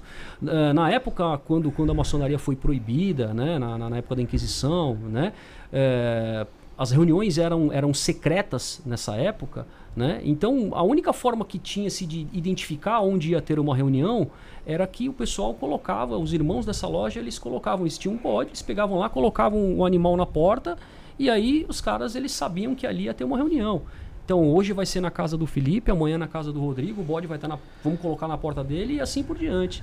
Né? Então, e, e, e, e, quando houve toda aquela questão né, da, da, da, da, da Inquisição, né, quando, quando muitos maçons, da perseguição, quando muitos maçons foram torturados, um dos inquisitores chegou no, no, no, no rei e disse para o rei, falou assim, olha, é, não há o que eu faça, eu já torturei esses maçons, já fiz de tudo e eles não, não, não falam absolutamente nada que eles fazem lá, eles parecem bodes. E isso acabou ficando. Para nós, ele representa um símbolo de, de, de, de orgulho do sangue que foi derramado de pessoas que defenderam o seu juramento maçônico. Mas nada mais que isso. Nada me, mais que isso. E me diz alguma coisa, em nenhum momento da maçonaria houve algum, é, algum rito que se, se, se, utilizava animal, alguma coisa de para sacrifício? Não, Nunca houve? não existe, não existe dentro da maçonaria. Dentro da maçonaria, não. Dentro da maçonaria existe a ritualística de cada rito. Hoje uh, devem existir aí mais de 200 ritos, rito de York, rito escocês, adonira, adoniramita, é, rito brasileiro, rito moderno e por aí vai. Mas é, não é esse o objetivo, porque a transformação humana ela é feita de dentro para fora, ela não é feita de fora para dentro.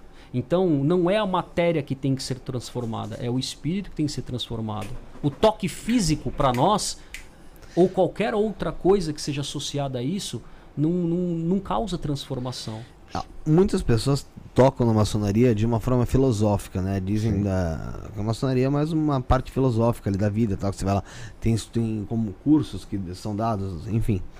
E eu vejo vocês falando muito de espiritualidade dentro da Sim. maçonaria também. É, qual o que vocês adoram na maçonaria? Nós não adoramos ninguém. Hum. Não existe o termo adorar. Existe o termo crer. Tá, vocês creem em Deus. Isso no é princípio isso. criador. Nós Sim. cremos num princípio criador. Agora, para mim pode ser Deus, para ele pode ser Buda, para um outro membro pode ser Oxalá. É um princípio criador. Só que dentro da maçonaria a gente utiliza a nomenclatura de grande arquiteto do universo. O nosso livro principal, quando se inicia uma reunião, o nosso livro da lei, que é assim que nós chamamos, Sim. é a Bíblia. Né? Vocês usam o que da Bíblia? Que parte da Bíblia? Vocês usam ela inteira? Como é que é? Inteira. Novo Testamento também? Também. Uhum. É utilizada a Bíblia ela é utilizada inteira porque ela, ela faz parte do lastro principal do desenvolvimento humano, da antropologia humana. Não existe o ser humano onde você não veja do lado dele a parte da a parte teológica, né? Então quando a gente fala de teologia, quando a gente fala da, da, da, da parte bíblica, a gente não está diretamente associando a nenhuma religião, mas sim a, a, a, as escrituras que estão ali.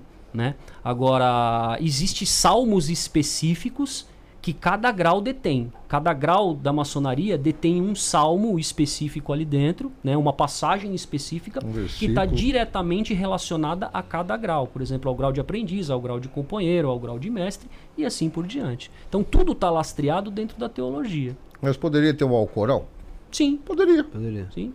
Existem, existem lojas que, que, por exemplo, loja de juristas, por, por exemplo, uh, é que é muito raro, né, se ter isso, mas, mas existe, pode ser. O Alcorão, Nós vivemos num país sim, cristão. Sim, é que a grande maioria então, é, é, das lojas, principalmente por a gente viver num país cristão, a grande maioria utiliza como livro da lei a Bíblia, né? O lastro principal é, é, é a Bíblia e, e, a crença em Deus.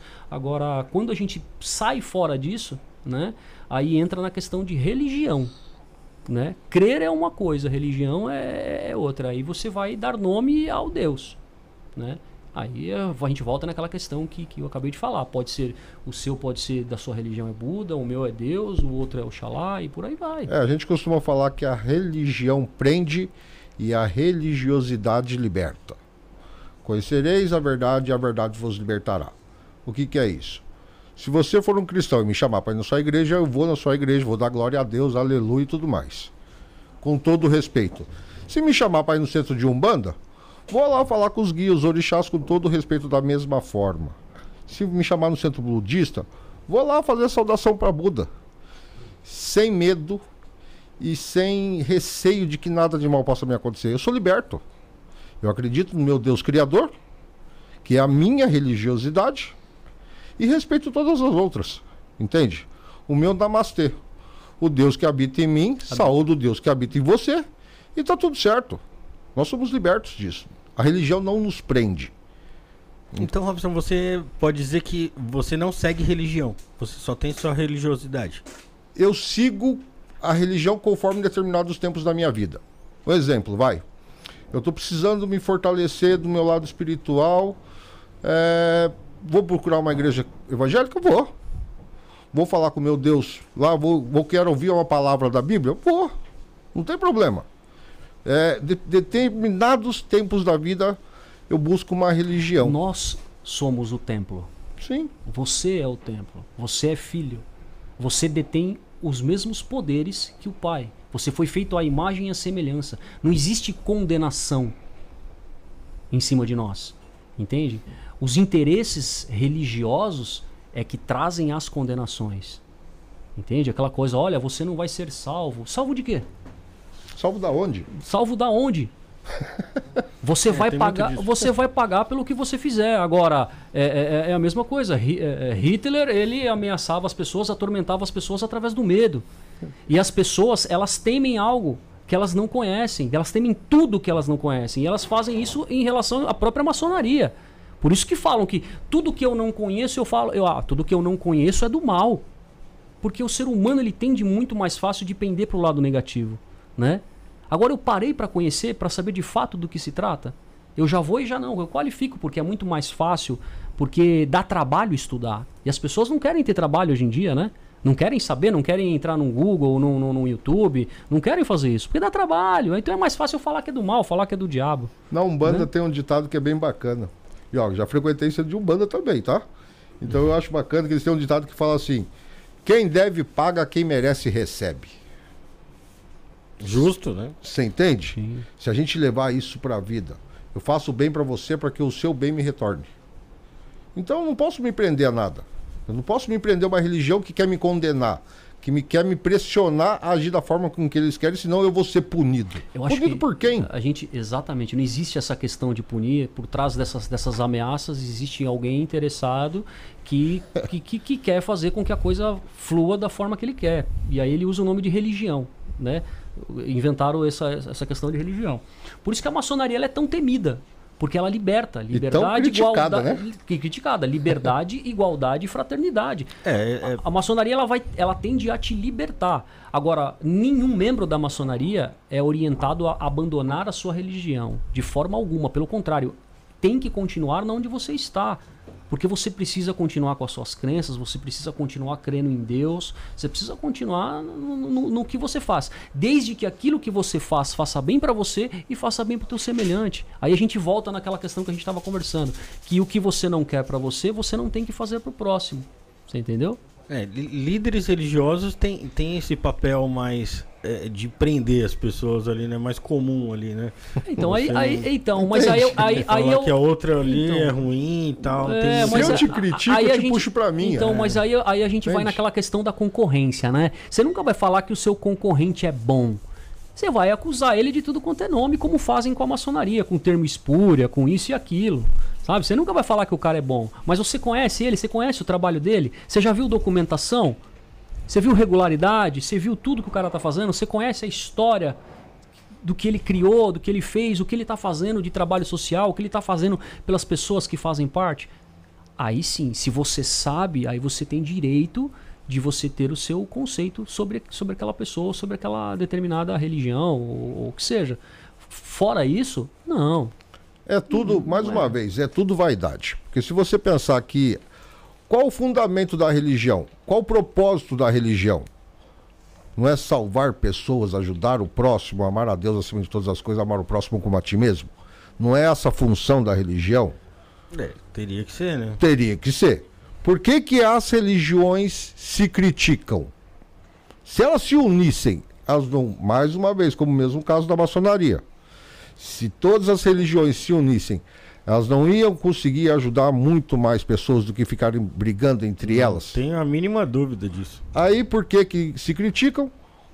Infelizmente, é o dinheiro. Que, é o que hoje a maçonaria ela faz. A maçonaria independente Né? Hoje se escuta muito mais falar no termo independente, porque isso se tornou muito evidente, mas a maçonaria sempre foi independente. Não é um CNPJ de Y ou Z que qualifica o cara melhor ou menos pior. O que te qualifica regular é a documentação que você tem, que é isso que a gente tem aqui.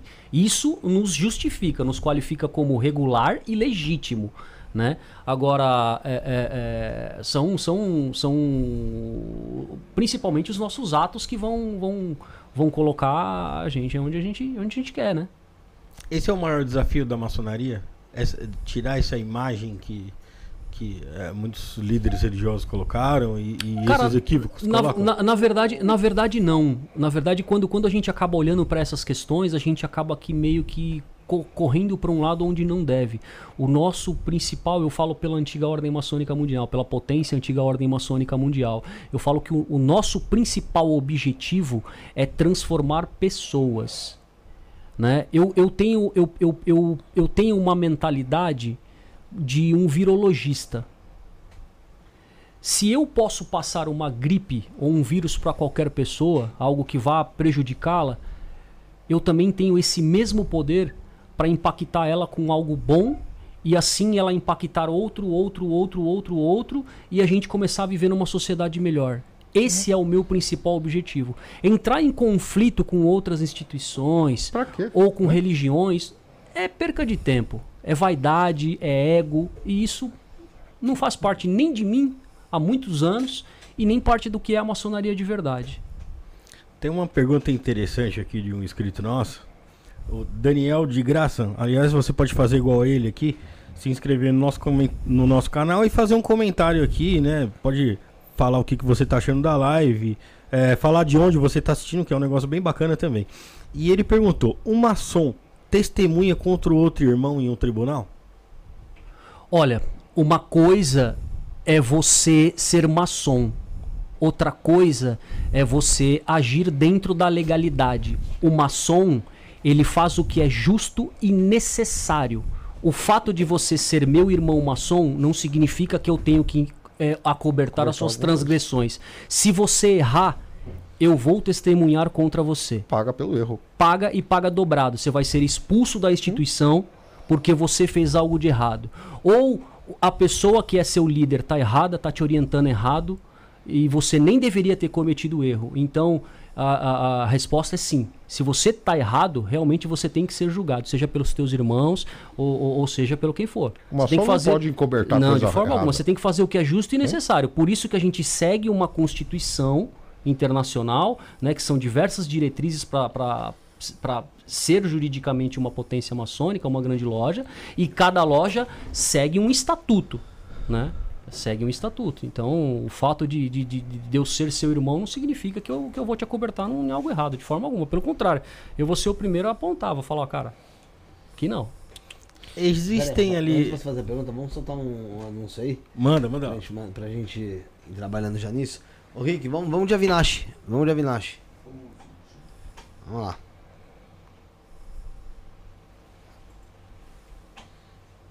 Portal triplo de riqueza. Boone, Série e Belial são diamonds que vão te trazer muito destaque. Você estará mais aberto e proativo para fazer novos negócios, parcerias e fechar vendas.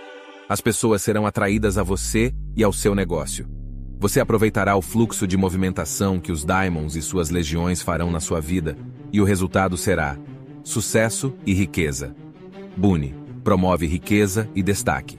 Série promove abundância material e agilidade. Belial promove status e ascensão financeira.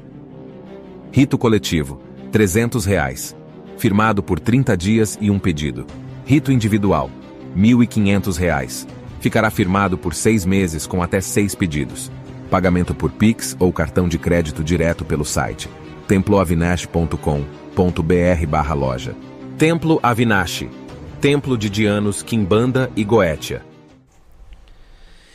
É isso aí, estamos de volta e vou falar de, um, de, uma exclusividade, galera, que é um lançamento lá do pessoal da Vinache, é o anel 3 pentagramas em prata maciça ou prata banhada a ouro 18 quilates, exclusivo da coleção Avinashi. O anel é consagrado por mestre Avinashi, mestre Caveira, a Lúcifer, Beuzebu e Astarote, conjurado para proteção da egrégora e atração de riqueza.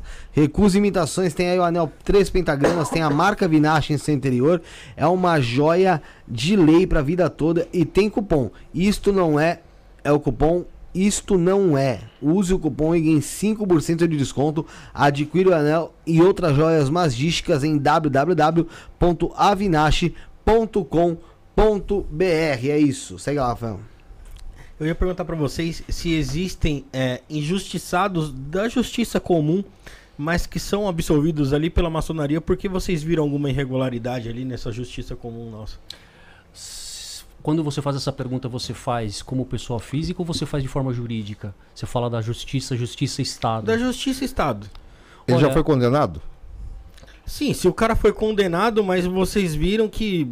Poxa, vocês viram como. É assim, olha, existe, existe, existe existe crimes e crimes, né? Existe crime contra patrimônio e crime contra a vida, né? São crimes que são dentro do código são, são qualificados como crimes hediondos, né? E isso é absurdamente inadmissível dentro da maçonaria. Agora eu vou te falar como ex-profissional da área, existe crimes de desinteligência, né? Que é o famoso Charles 04 que a gente fala, né?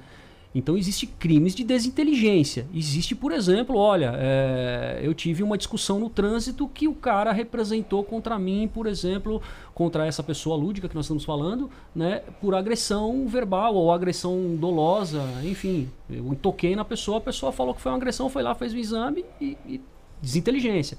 Olha, eu tive uma Maria da Penha, a pessoa, né, teve uma Maria da Penha e houve uma lei de restrição. Então, tudo é avaliado.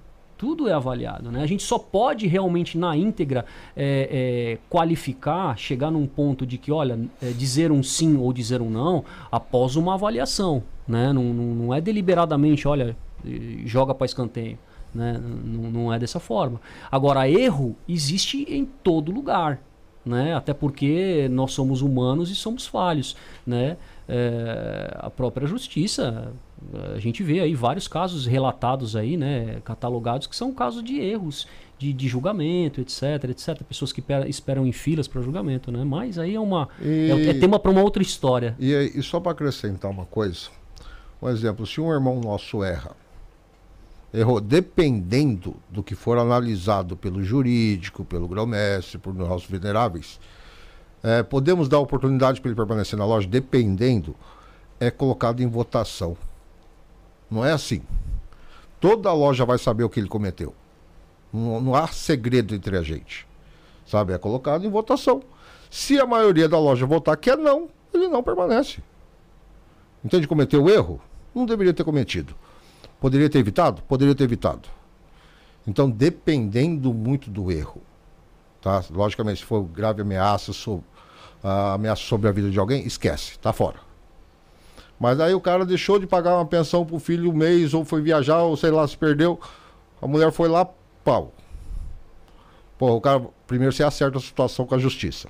Acertou? Pessoal, ó. Esse irmão já acertou a situação com a justiça, tá kits, mas ele errou em deixar atrasar. Colocamos em votação. Aprovado, permanece, ponto final. Ninguém toca mais no assunto. Não vai tá? ter mais aquele julgamento ali. Não tem mais aquele não, julgamento. Não, tudo, e... tudo tem que ser apurado. Né? Ah, não, com certeza, né? E para maçonaria, qual que é o propósito da vida? Desenvolvimento. A gente está aqui para isso. Eu, eu costumo falar que somos seres espirituais vivenciando uma experiência olha, carnal. Eu acho que o que eu vou te falar agora vai ser bem complexo. Aliás, né? Eu não sou a melhor pessoa para participar desses, desses programas. Vencer a morte. Sim. Vencer a morte. Morte carnal. É. Quando você faz parte da maçonaria, você vai ser orientado a vencer a morte. O que é vencer a morte? As suas condenações, as suas dores, elas estão na sua prisão. A sua matéria principal, o seu espírito é insolúvel. Você só está preso aqui por uma gravidade que te mantém como lastro, que é o seu corpo. E você sofre, a sua alma sofre pelos teus desejos que são causados pela carne. O seu espírito morre? É, teoricamente não, né? É, a gente não sabe, teoricamente, concordo com você. Eu também não sei, eu não fui para lá nem quero. Tão cedo eu não quero, né? Mas teoricamente, não. A nossa carne morre.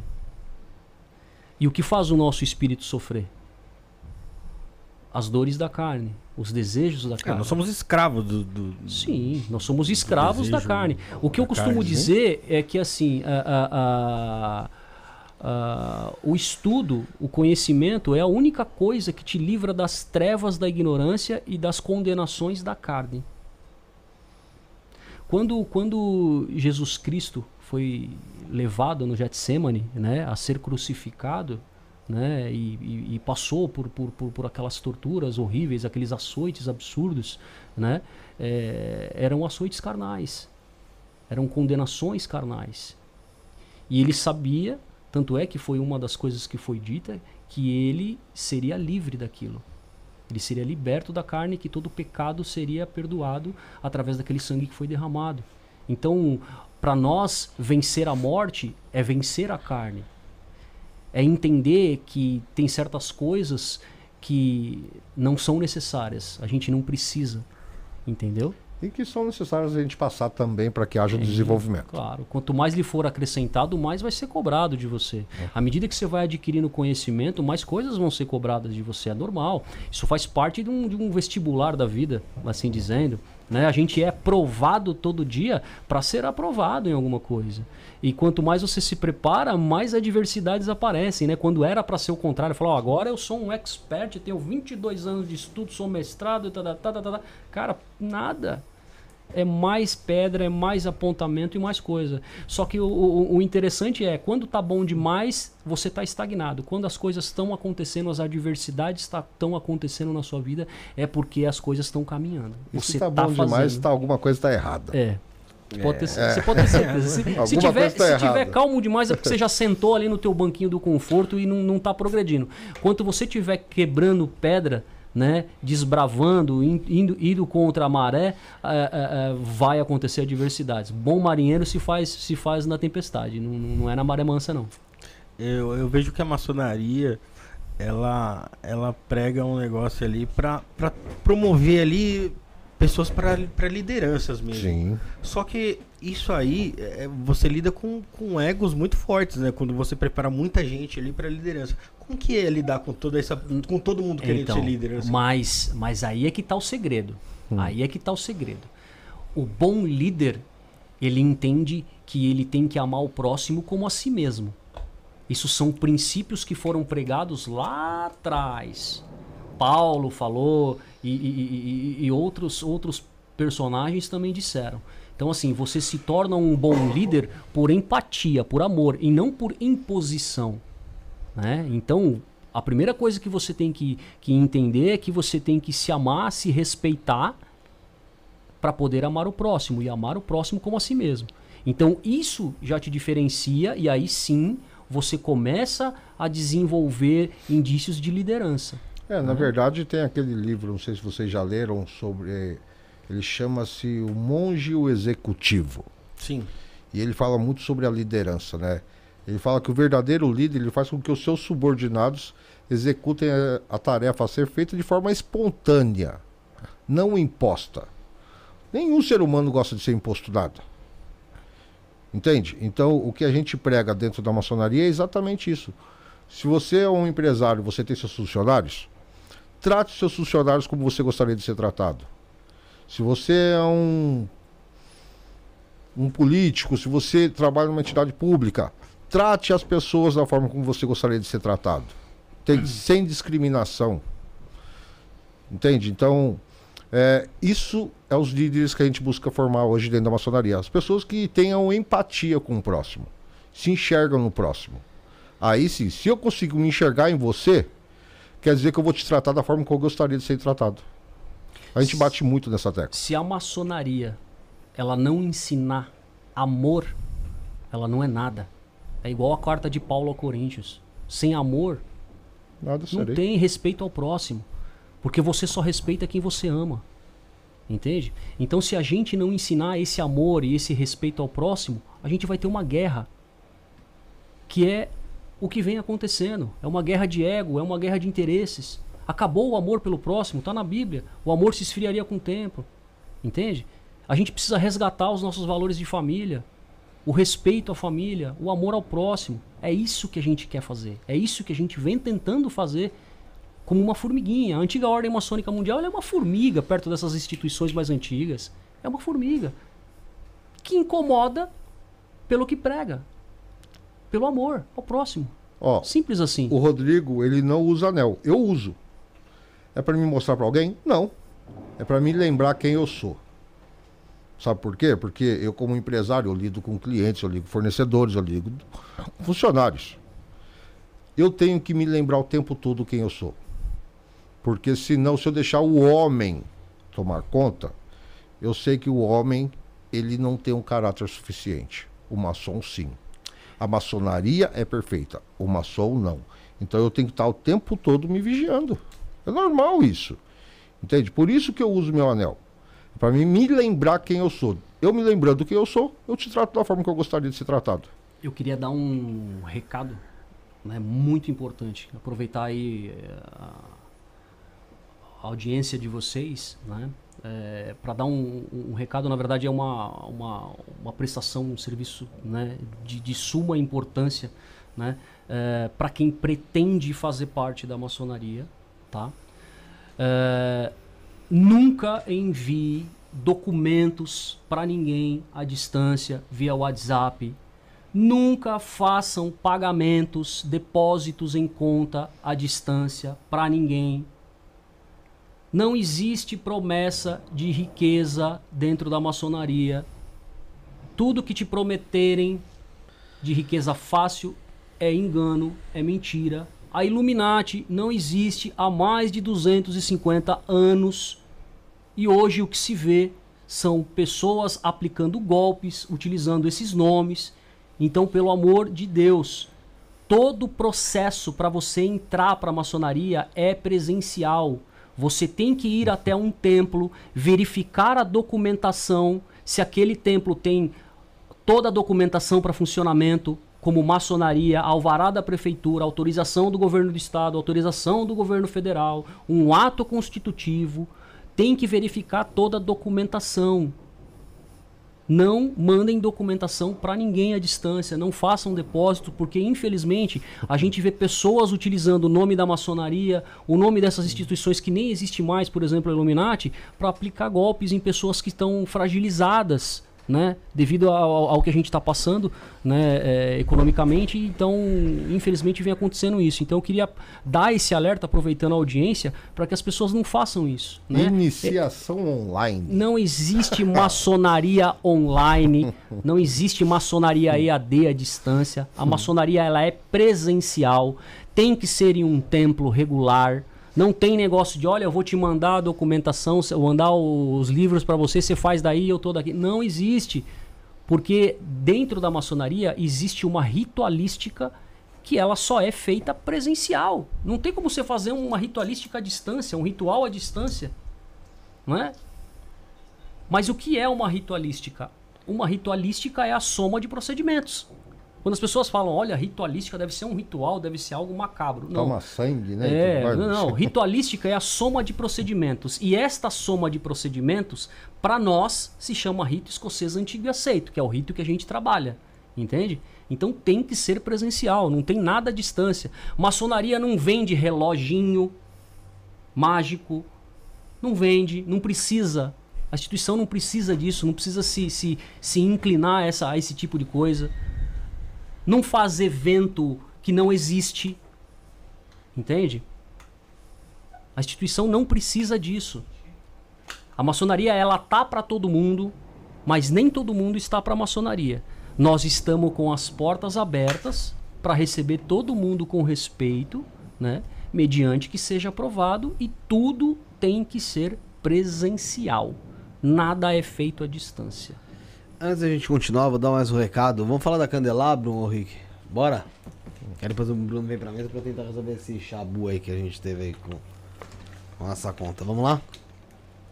Galera, Candelabro é uma marca brasileira de velas premium, tá? Destinada ao público ocultista e que não tem medo aí da sua própria sombra.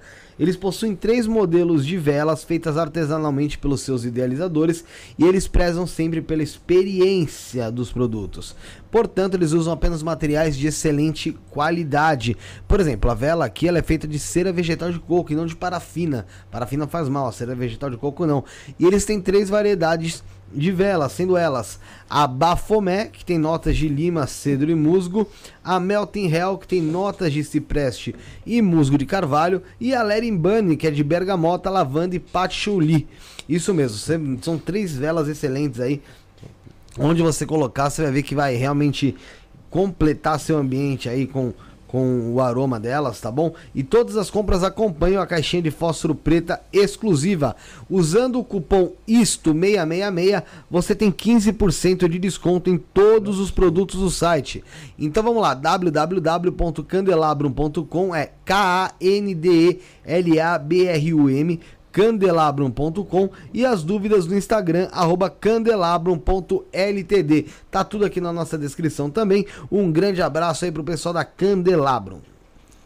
Robson e Rodrigo, é, apesar da, da maçonaria aderir a, a pessoas de todas as religiões ali, existem rituais que podem entrar em conflito com a religião de alguma pessoa? Não. Não, de forma alguma. Porque senão seria uma adoração para entrar em conflito com a outra, a gente teria que estar tá adorando uma religião. Não. Existem estudos. A maçonaria ela é uma compilação de artes mistas. Ela é uma compilação. Ela é um compilado de tudo que deu certo para o desenvolvimento humano, né?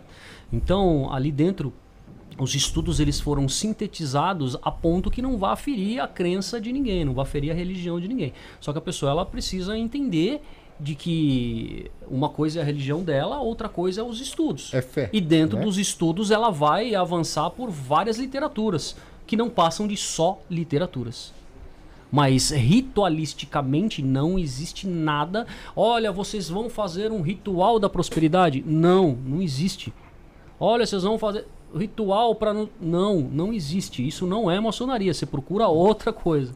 A maçonaria você vai se desenvolver, você vai atingir todos os objetivos da sua vida através do conhecimento. O conhecimento é o que vai te libertar das trevas da ignorância e é o que te vai te trazer poder, é o que vai te dar poder. Simples assim. Não tem nada fora isso, né, ludicamente falando, Não. misticamente falando, que, que, que, que vá fazer o ser humano se desenvolver por mágica. Desculpa, não é ser descrente ou não.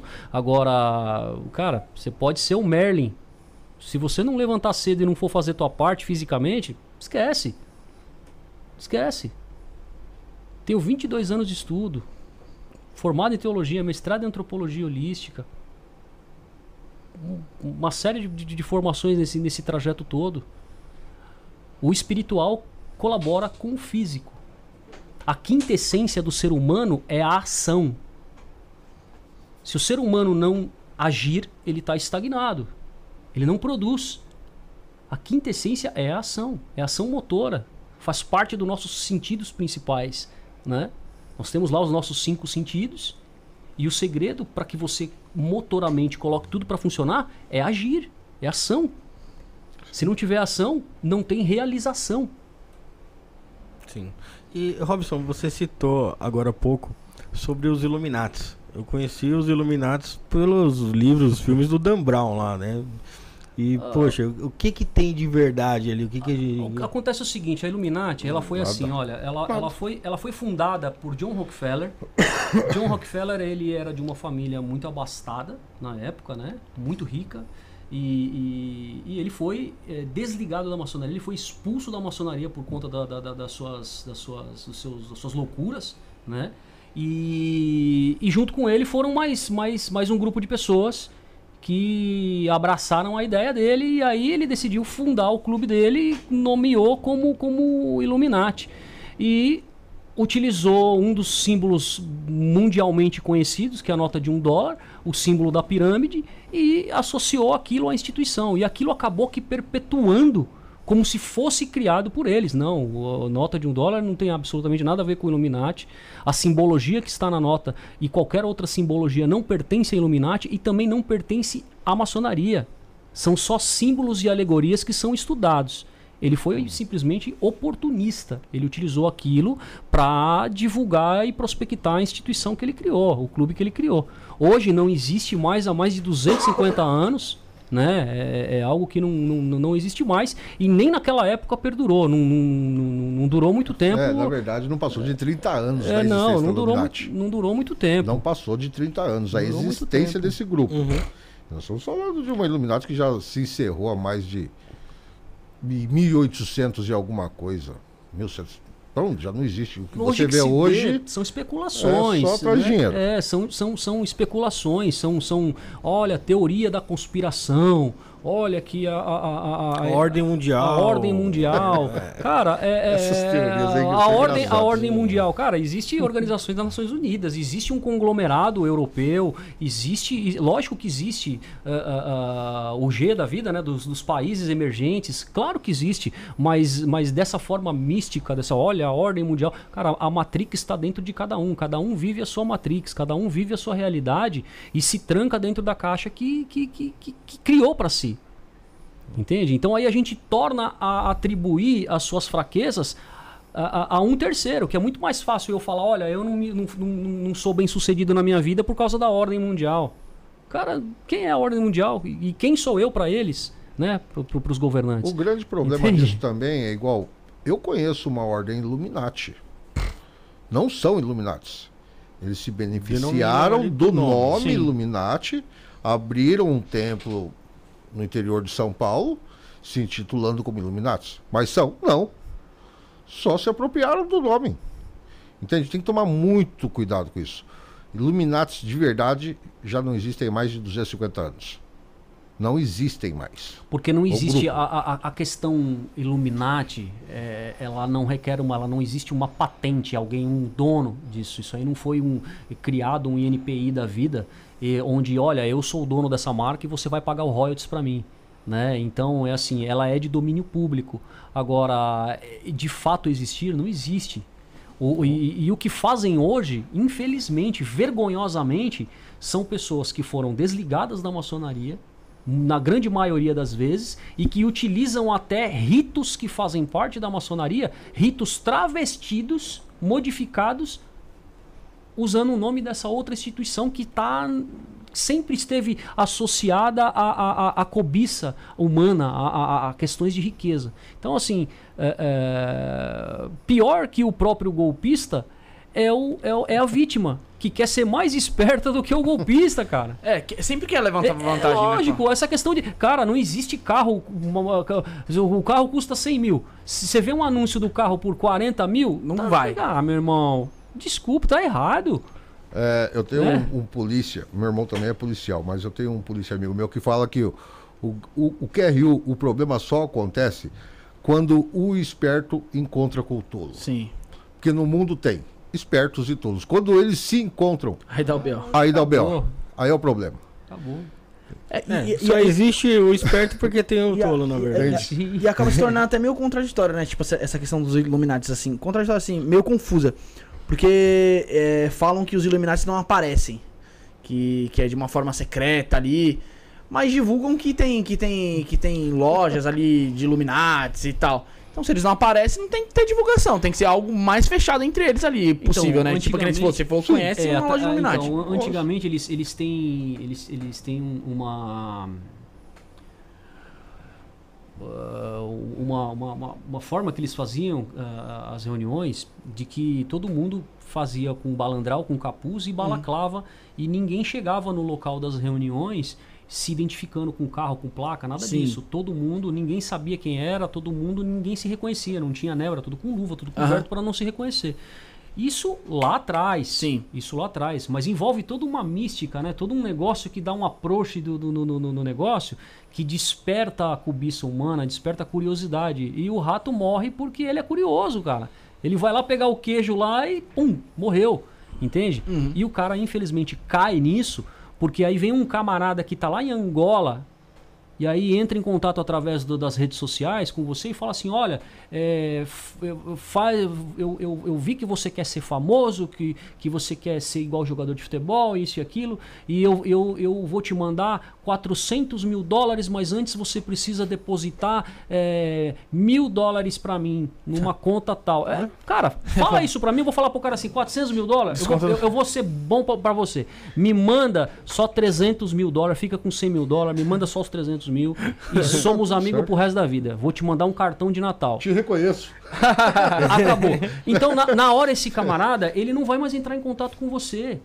Então, quer dizer, o cara, ele, ele muitas vezes ele acaba caindo nesse engodo porque ele mesmo quer ser mais esperto. Se você não trabalhar nessa vida, se você não plantar, você não vai colher. Entendeu? E tem, é aquilo lá, é o esperto com, com, com o tolo, né? Infelizmente acontece. Então, uh, uh, o que a gente faz é orientar. É orientar. Não caia nesse engodo. Não existe isso. Ah, eu vou mandar um cartão Infinity para você. E tá, e a fatura vai para quem? É, é para você mesmo. É. A fatura vai para quem? Pro Trump? Vai para vai pra quem? Ah, o banco me manda também. Sim, é. Solicitar lá, pô, dependendo do cartão. Sim, e a fatura vai chegar para quem? Entendeu? Então, são, são umas promessas assim absurdas, né? E a gente tem que desmistificar isso. Tem que desmistificar isso. Você, você falou que na, na, na, ali alguns que se denominam Illuminatis é ex-membros ali que participaram da maçonaria saíram e pode e pode e usam de alguns ritos né, da maçonaria. Como que você vê essa questão? Porque antigamente era muito difícil de, eh, de se ouvir falar da maçonaria. Hoje em dia tá mais fácil. Mas também tá mais fácil de falar sobre é, ex-maçom é, dando depoimentos do que acontecia lá e que acontecia barbaridades. É que assim, ó, ninguém sai da instituição, muito raramente a pessoa sai da instituição feliz. Uhum. Cara, ninguém sai de um relacionamento, de um casamento feliz. Geralmente é por, por conta de uma expulsão ali, vamos dizer assim. Por conta de uma expulsão uh, e muito raramente sai no, no, no que a gente chama de adormecimento, aí sai da forma correta. Sair da forma correta é você sair pela porta da frente por onde você entrou. Sim. Você sai adormecido, as portas ficam abertas para você retornar para a instituição, né? E você ainda recebe um documento que chama kit placé. Esse kit placé é um dossiê de tudo que você fez de bom ali dentro que tá tudo ali guardado num dossiê, como se fosse um histórico escolar. Sim. Se você sai pela porta dos fundos, você recebe o que se chama de ex ofício, você é expulso da maçonaria. Esse camarada, é óbvio que ele não, não, Muitas vezes ele não queria ser expulso, ele não queria sair pela porta dos fundos. Uhum. E aí gera aquela animosidade, gera. O cara vai. Ele vai sair falando bem? Lógico que não vai. Agora, é uma afirmação que todo maçom que sai vai fazer isso? Não, não é uma afirmação. Mas toda pessoa que faz isso tem que ter um mínimo de entendimento de ritualística. Uhum de alguma coisa, ele tem que, deliberadamente do nada, ele vai lá chegar lá e falar: olha, vou fazer tal coisa aqui sem saber de absolutamente nada. Não. Ele tem que vir de algum lugar. Agora, não é uma afirmação minha de falar que, olha, todo maçom que sai vai para isso? Não, de forma alguma. Não, é, na é verdade, entrar pra maçonaria é fácil. Tá? É fácil entrar pra maçonaria. O difícil é, o difícil é a maçonaria entrar, entrar em você. Entrar em você e você ficar lá dentro. Entende? Porque não é, não é um dom é, um, é uma vontade, é um querer. É o querer se dispor a desenvolver. Porque existe duas coisas. Duas coisas assim absurdamente terríveis, né? Existe o estatuto interno que tem que ser seguido a regra, porque se você perjurar, se você for um perjuro, você é expulso, né? Uhum. Você traiu o seu juramento, você transgrediu o estatuto. Isso é uma coisa da parte física. E aí você tem a sua cobrança espiritual, que também vem. Também vem. Quando você passa a buscar mudança, você mexe com todo um ambiente de energia. A nossa luta não é carnal apenas. A nossa luta ela vem contra principados, potestades e etc e tal. Ela vem no campo de consciência. E para atrás de cada ação existe um alguém que está orquestrando ali aquela ação. E você vai incomodar no mundo energético isso. E você vai sofrer as retaliações. É, aí a gente vai naquela questão de que quanto mais lhe for acrescentado, mais lhe vai ser cobrado. E aí as provas elas começam a vir. Então, é, é, por isso que eu digo, é, permanecer dentro da instituição não é para qualquer um. Entrar é fácil? É. Relativamente é. Agora, permanecer lá dentro, não. Aí isso não é, não é, não é para qualquer um. É para quem realmente busca, para quem quer evolução, para quem quer desenvolver através dos estudos, através do conhecimento, quem quer conhecer um pouco mais do que está aí fora. Porque o que está aí fora vai só até a página 2. Só vão vender para você o que é conveniente. o, que não, o, o, o que não está dentro do livro, que foram suprimidos, principalmente da, da Bíblia, não vai ser vendido além da, de quando a pessoa entra na maçonaria, que tem toda essa, essa até investigação social, durante a permanência, tem testes éticos, morais ali, sem a pessoa saber? Tem. Lá tem, na antiga Ordem Maçônica Mundial tem. Tem. Inclusive testes. Aí você me quebra, é, tem, tem, tem, testes éticos e testes militares. Caraca. Você chega lá e, por exemplo, sei lá, manda um cara oferecer eu uma posso, coisa ilícita. Eu posso te fazer ali. um pedido de socorro. Sim uma coisa ilícita, não, porque eu vou estar mexendo com coisa errada. É, não, mas. Mas eu posso te fazer um pedido de socorro, por exemplo. Se eu fizer um chamado de socorro, alguém tem que bater aqui. Ou mais de alguém tem que bater aqui. Vai brotar a gente até do. Entende? Uhum. Porque é lealdade. Lealdade. Entende? Tem que ter. Senão, esse tapinha nas costas não me dá o direito de te chamar de irmão. Eu não posso estar com você só na hora que eu tô no churrasco e na hora que for pra roer o osso. Sim. É junto, é junto. E se por acaso a gente identificar algum desvio, a gente chama para conversa. No amor. E depois na dor. É. então pode se falar então que é uma sociedade de auxílios, de auxílios mútuos. Dentro? Uma sociedade Sim. de auxílio mútuo sem vícios. Quando eu digo sem vícios é ninguém se escora em ninguém como muleta. Eu uhum. não entro para a maçonaria para me apoiar em alguém que está lá dentro. Para ser levado, vamos dizer é, assim. É, é, tipo assim, entrar para a maçonaria pensando que é, o seu padrinho vai pagar todas as suas contas, ele vai te financiar, tá errado. Não entre para a maçonaria. Não é por aí. Uhum. Pelo contrário, todo mundo vai perceber que você tá ali por outras intenções e vão se afastar de você. Até o ponto que você não vai se sentir integrado naquele corpo e vai ser expurgado. Essa célula é naturalmente expurgada. Até mesmo pela própria pessoa porque ela entende que ela não aderiu, ela não entrou. Entende? Se você vê que uma pessoa está do teu lado só pelo dinheiro que você tem, você vai continuar andando com essa pessoa? Não, a não ser que você queira comprar um figurante. Você fala, ah, eu vou comprar um cara para andar do meu lado ali para ficar ouvindo as groselhas que eu falo quando eu, quando eu, eu tô feliz da vida. Sim. Você entendeu? Mas normalmente você vai não. expurgar. E é assim que acontece.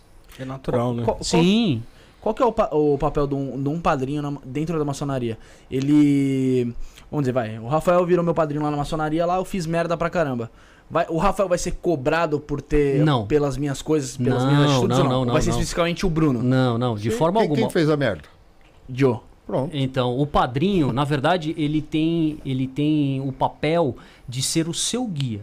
Uhum. Ele vai ser o seu guia, ele vai ser o seu orientador pessoal. Não que ele vai ser a sua babá da madrugada. Sim. Não, não vai acontecer isso. Ele vai ser o seu guia e vai ter você vai ter o auxílio dos, das luzes da loja de uma loja maçônica que é o venerável mestre da loja e o seu primeiro e o seu segundo vigilante tá é, mas após a cerimônia de iniciação né o objetivo principal da cerimônia de iniciação é ela causar uma comoção entre o velho homem e o novo homem que parte a nascer a partir daquela cerimônia de iniciação. Então, hum. daquele momento para frente, tudo se faz novo. Sim. Então, você não pode viver o que você vivia lá atrás. Sim. Se você identificou o que é bom e o que é ruim em você, a gente tem que usar um termo que a gente usa muito dentro da maçonaria, que é cavar masmorras aos nossos vícios e levantar templos às nossas virtudes. Né? Agora, suponha-se que você indique alguém uhum. lá e indicou alguém na tua loja, você vai ser o padrinho dessa pessoa. E aí esse cara que você indicou fez alguma coisa lá que ele vai ser expulso. Vai existir alguma retaliação para cima de você? Não, de forma alguma, porque você é responsável individualmente pelos seus atos e ele tá. pelos atos deles. Mas o padrinho tem uma suma importância também. Porque se ele te indicou, Ele é seu padrinho, ele te indicou, Sim. ele te conhece. Sim. Então qual que é a função do padrinho nessa hora? Como ele te conhece, se você estiver passando por alguma necessidade, alguma dificuldade, ou está tendo alguma fraqueza em algum assunto, o seu padrinho tem todo o direito de chegar num venerável, no grão-mestre, no primeiro ou segundo vigilante e falar, ó, eu como padrinho de fulano de tal, tô vendo que ele está passando por isso, isso e isso, o que, que a gente pode fazer para ajudá-lo? Aí nós vamos chamá-lo. Vem cá, filho, ó, seu padrinho está aqui, seu padrinho nos contou isso, isso, isso e isso. O que, que dá pra gente fazer para te ajudar? Porque infelizmente, infelizmente, a- a- dentro da maçonaria, e eu digo de um modo geral, porque isso não é a maçonaria, isso é o ser humano. Quando ele entra para a maçonaria, ele acha que ele tem que vestir um terno preto e, e acabou as dores dele ali. E esse cara, ele vai até o túmulo e não conta para você que ele tá passando um problema de família, que ele tá passando um problema social, que ele perdeu o emprego, que aconteceu tal coisa. Então assim, eu só vou saber como te ajudar se você me contar a sua dor. Verdade. Eu só vou conseguir medicar você se eu souber o que você está sentindo. E muitos não chegam a, a, a, a, a, a- a ter essa intimidade de chegar e falar assim: olha, eu tô passando por isso, isso e isso. É porque o que parece, olhando de fora, é que a maçonaria ela tem que mostrar esse bem-estar aí, né?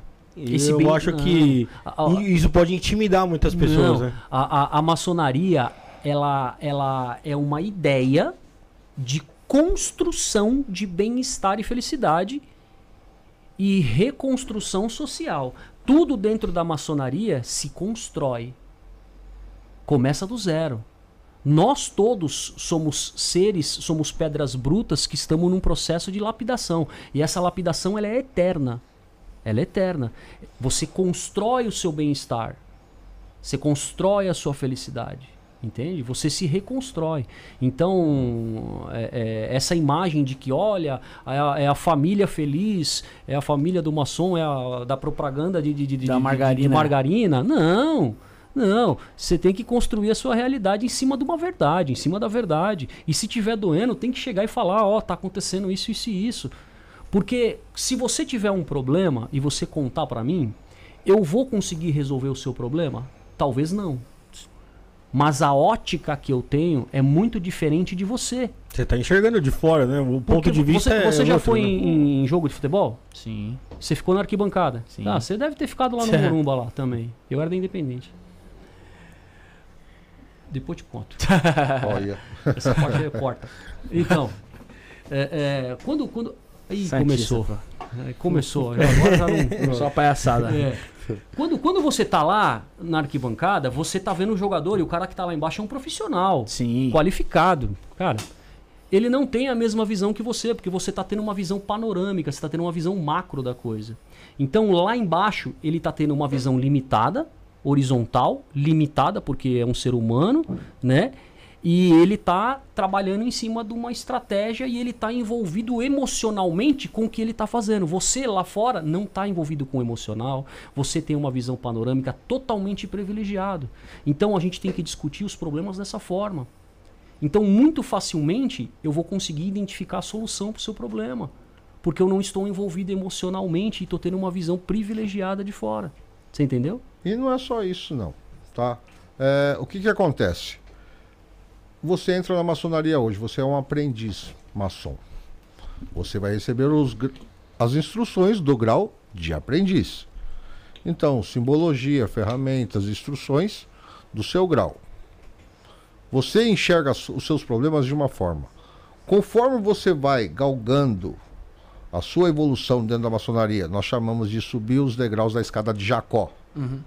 Conforme você vai subindo os degraus da escada de Jacó, você vai adquirindo conhecimento, ferramentas, sabedoria para lidar com os problemas do dia a dia.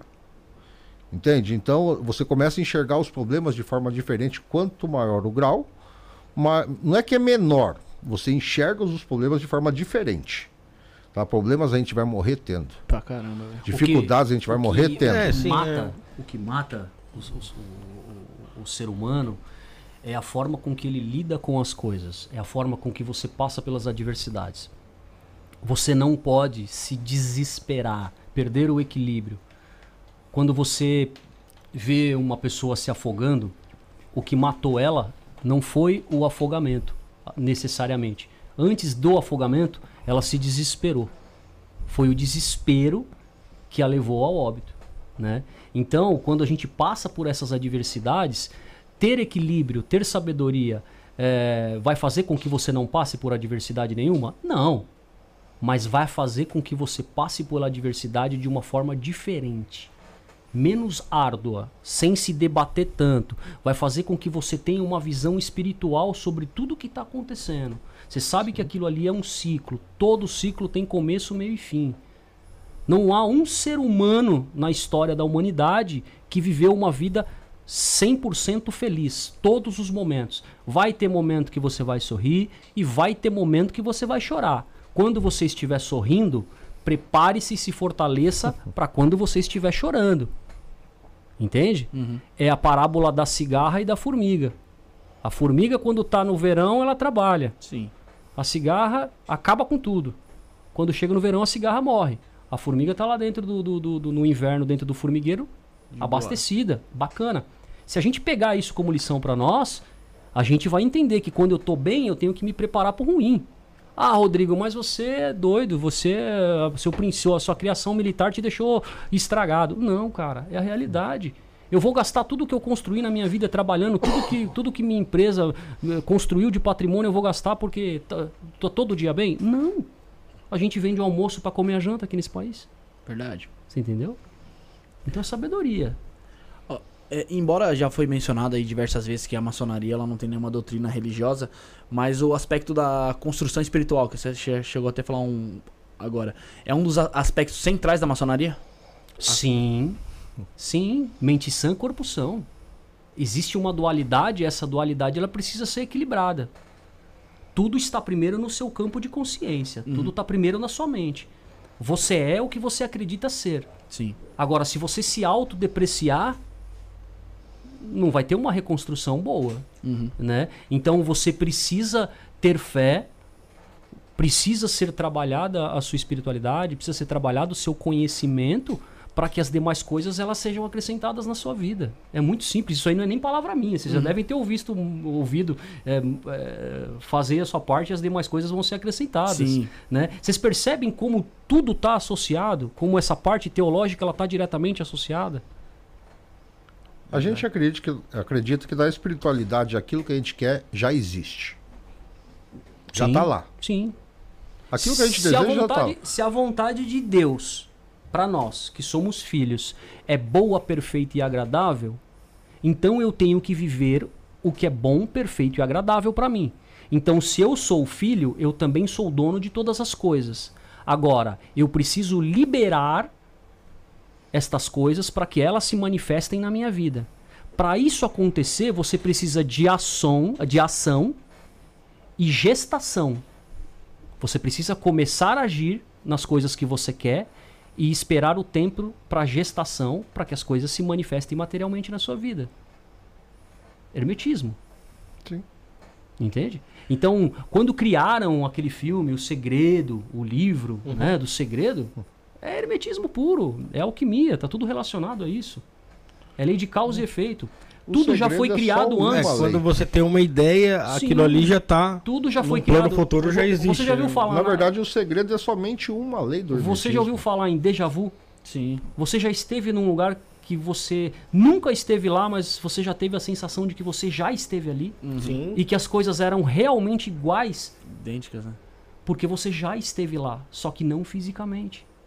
Porque existe um mundo paralelo no campo de consciência que ele já foi criado, mas você ainda não conseguiu manifestar ele fisicamente aqui, que é a luta da física quântica para se provar, entende? E até o período de gestação, né? Sim, a, é, a, a, a, o, o, ser humano ele tem aquela questão da eu quero tudo para ontem e não existe isso de quero tudo para ontem, né? Para você ter, você precisa plantar, você precisa fazer e depois esperar o tempo de maturação para você poder colher. Sim. Né? Agora você precisa ter fé, foco e força para se manter naquele processo, né? É o que acontece é que a grande maioria das pessoas elas se perdem no meio do caminho. Sem um desses daí você não consegue se- não, seguir o trilho. Não consegue, não, não, não consegue. É, você tem que ter planejamento. É a mesma coisa que você entrar e colocar lá no Waze, por exemplo. Você entra lá no aplicativo, lá, eu quero ir para tal lugar. Você vai, ele vai te traçar uma rota. Sim. Ele vai te traçar uma rota, ele vai te dar várias rotas. Você vai escolher uma das rotas. Você vai analisar onde tem radar, onde não tem. Uhum. Se você vai parar para ir num banheiro, num posto de gasolina, você vai parar num restaurante. O caminho mais curto. O caminho mais curto. Então, você tem que dividir o seu projeto, dividir o seu plano do que você quer realizar em etapas.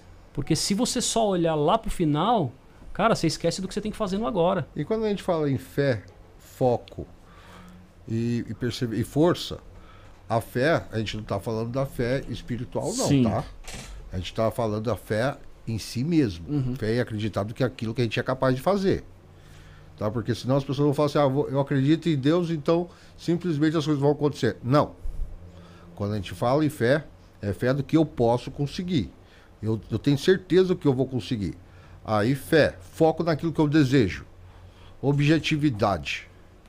E força é o, a persistência para seguir o caminho, para chegar naquele resultado que você deseja. A gente vive hoje, infelizmente, num mundo doente que cria pessoas mais doentes ainda. Que consomem muito o produto que se chama motivação. Motivação é que nem paixão. Passa. Num estralar de dedos, passa. Acaba. Quantos caras que consomem esse produto, quanto que se vende de motivação na internet, nas redes sociais, procuram-se influenciadores, procuram-se criadores de conteúdo, porque vende muito, consome muito, vende muito livro, vende muito. Só que isso é placebo. Uma pessoa motivada não vai longe. Uma pessoa determinada vai. É muito diferente determinação de motivação. Motivação é a arrancada de um carro turbo. É que motivação É é, o quê? É encontrar um É a arrancada motivo, do né? carro turbo. Espirrou, acabou. É, e o motivo tem que ser você mesmo, né? É, você acaba chegando naquele motivo ali, não tem porque você tá mais motivado. Você atin- atingiu ali o que você queria ali. Determinação não, determinação você vai ficar focado. É por E às vezes nem É, chega. é por isso que é por A isso que é por isso que muito se usa no trabalho de foco de tela mental, né? Você tem que ter muito certo na sua mente o teu resultado final. E muitas vezes você escreve isso ou você cria um quadro com, com imagens, com figuras sobre isso para que você não se perca no meio do caminho. Então aquilo ali, na verdade, ele é um direcionamento para você, é a sua rota que você tem que seguir. Porque você tem que ter um plano, um projeto.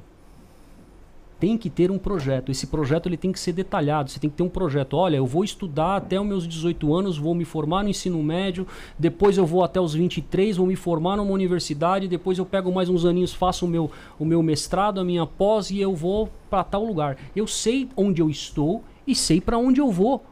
Mas quantas pessoas fazem isso? Alguns nem sabem onde estão.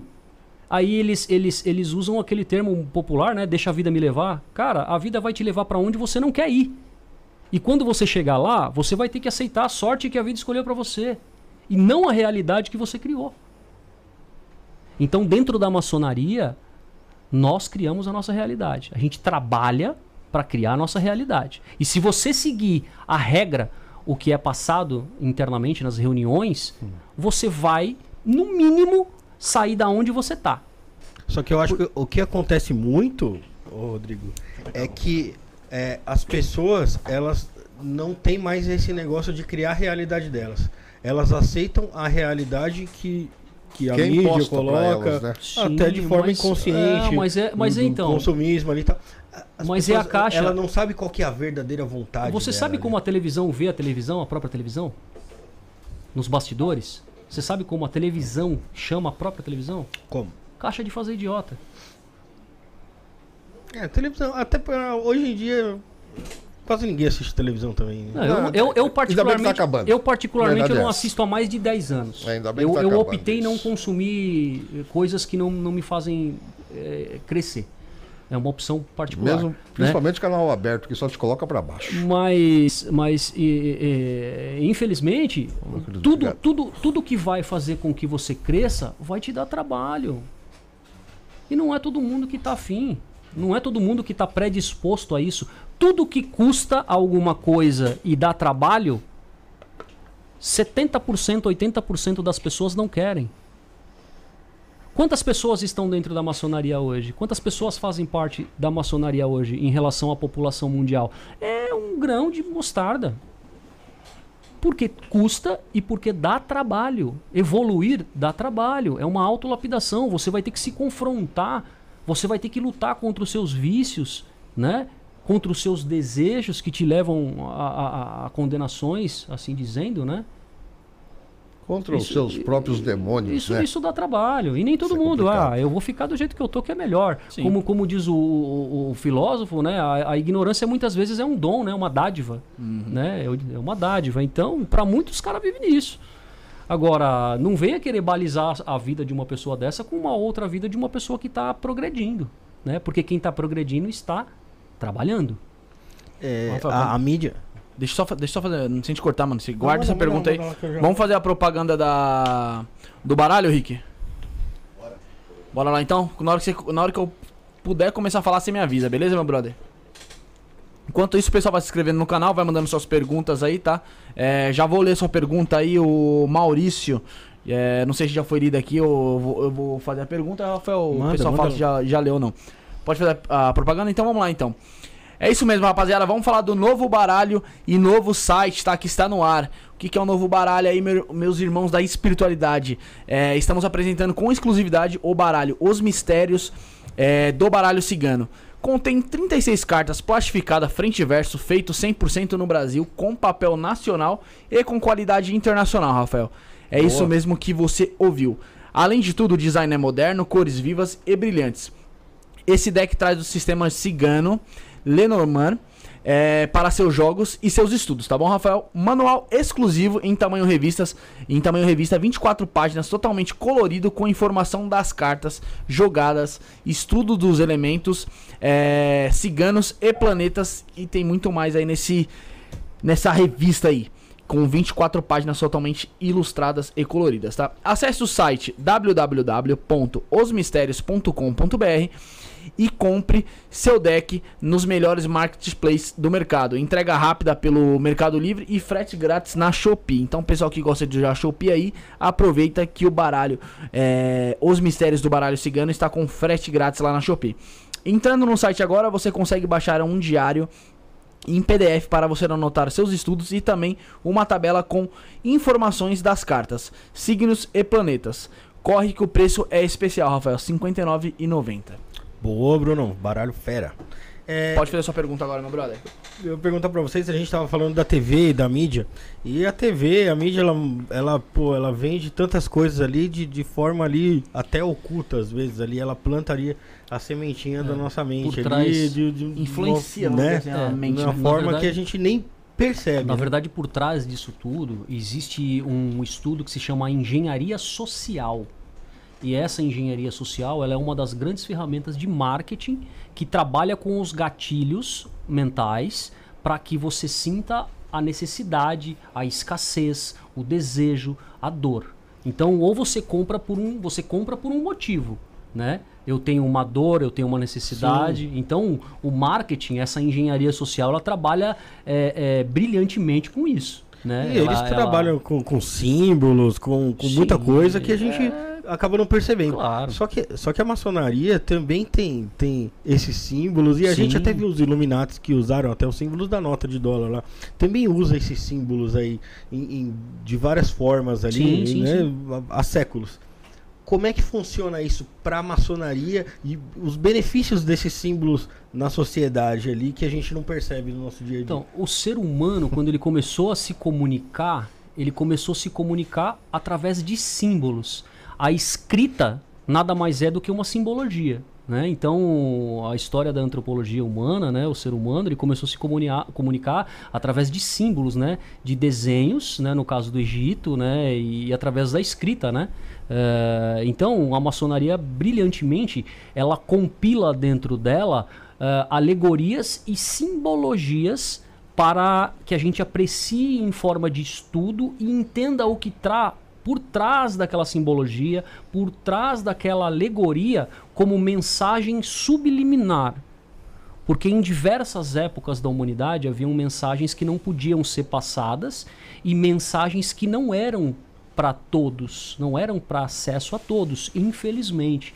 Né? É o que a gente vive hoje, né? Você vê uma diferenciação entre escola pública e escola particular. O ensino de uma escola particular, ele é muito avançado, muito mais avançado Superior. do que uma escola pública, né? Não desmerecendo a escola pública, porque existem vários casos de sucesso. Minha irmã mesmo, que, que ela se formou em escola pública, se deu muito bem, mora nos Estados Unidos hoje, se formou uhum. em direito, etc e tal então, é você que faz o lugar, essa é a grande verdade, né? Mas a maçonaria, ela traz todos esses ensinamentos, né, atrás da simbologia e dessas alegorias. E ela e essa simbologia toda, essas alegorias todas que fazem parte da maçonaria, que não são da maçonaria, fazem parte da maçonaria, mas não pertencem exclusivamente à maçonaria, né? Elas forçam os membros que estão ali a estudar, a pensar, a agir para sair daquela, daquela estagnação mental que ele está ali. Então, o fato dele começar a entender uh, uh, todos os significados, o que está por trás de uma arquitetura, por exemplo, cara, uh, Oscar Niemeyer, as obras do cara têm uma assinatura absurda maçônica, Sim. Né? Uh, a gente tem obras de catedrais aqui em São Paulo, a própria Praça da Sé, é maçônica. Mercado Municipal. Mercado Municipal, ah, maçônico. Uh, Dom Pedro, as galerias que estão debaixo do, da cidade de São Paulo, que muitas vezes a gente não acessa, maçônico e várias outras, várias outras coisas, o obelisco do soldado, maçônico, várias outras coisas que estão relacionadas à simbologia e por trás daquilo existe uma história, né, que não é para todo mundo acessar. Então assim, é como é como é, eu não quero é, ser nem grotesco nem nada, mas a grande verdade é que é, o objetivo da simbologia é não jogar pérola aos porcos se existe uma mensagem subliminar por trás de um símbolo, é que aquela mensagem subliminar que está por trás daquele símbolo é uma pérola que não deve ser jogado para qualquer um. Uhum. Entende? No mínimo, o cara tem que desvendar aquele código daquela simbologia para que ele aprenda o que aquilo quer ensinar para ele.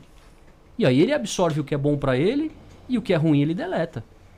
E vai se construindo assim. Né? Rafa, a pergunta do Maurício é a seguinte aqui, ó. Maurício, Maurício Monteiro, então façam com o Maurício aí, se você quiser mandar sua pergunta, basta estar inscrito no nosso canal, você já consegue mandar. Ajude a gente através do super chat ou através do Pix, que é o DDD 1197764 7222, tá bom? Beneficiário Felipe Torres. A gente é, agradecemos aí qualquer ajuda, certo, Rafael? Boa. Maurício Monteiro falou assim, ó.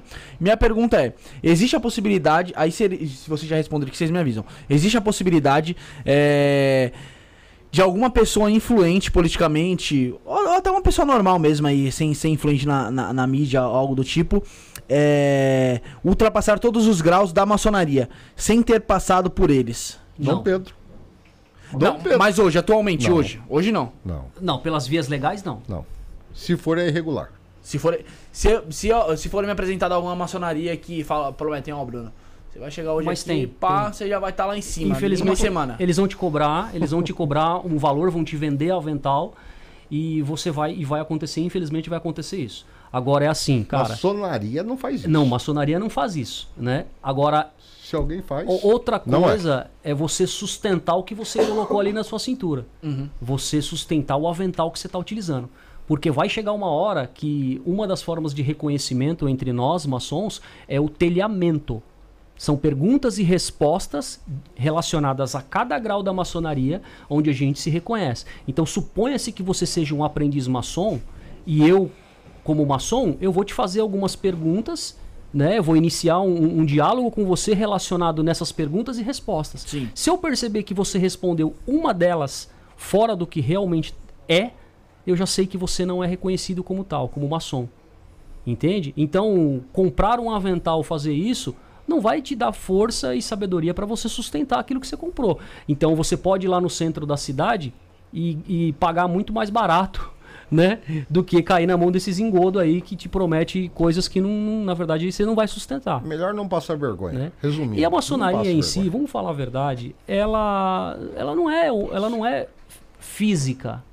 Ela não é física, ela não é, é, é, é a parte material A maçonaria, quando é bem trabalhada de verdade, ela não está focada no, no, no, no, nos seus adereços, no, é as, o, que, o, que, o que causa a sua transformação não é o grau que você ocupa, é o que aquilo te ensinou, é o que aquela passagem, o que aquela viagem para você chegou até lá. O, eu, eu, eu, eu ministrei uma, eu ministrei uma sessão pública, né? Uma, uma sessão pública, e uma das pessoas perguntou para mim, falou assim: o que que você. O, o, como que eu faço para chegar no grau 33? O que que você aprendeu com o grau 33? Eu falei para ela, falei assim: olha, com o grau 33 eu não aprendi nada.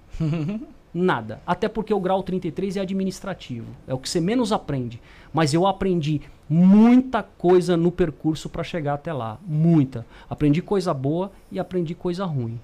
E eu escolhi o caminho que eu quero seguir. Pode ser que tudo que eu quero daqui para frente para minha vida eu ainda não saiba, mas o que eu não quero para minha vida, eu já tenho certeza que eu sei. Então foi isso que me ensinou. Então, a vaidade ela está relacionada no grau. A sabedoria está relacionada no caminho que você levou até chegar no grau. Então isso é maçonaria. Pegar título, grau, avental, é vaidade. Qualquer um pega. Não, não, não é isso. A internet está aí para se vender. É, né? não, não é, o foco não é esse.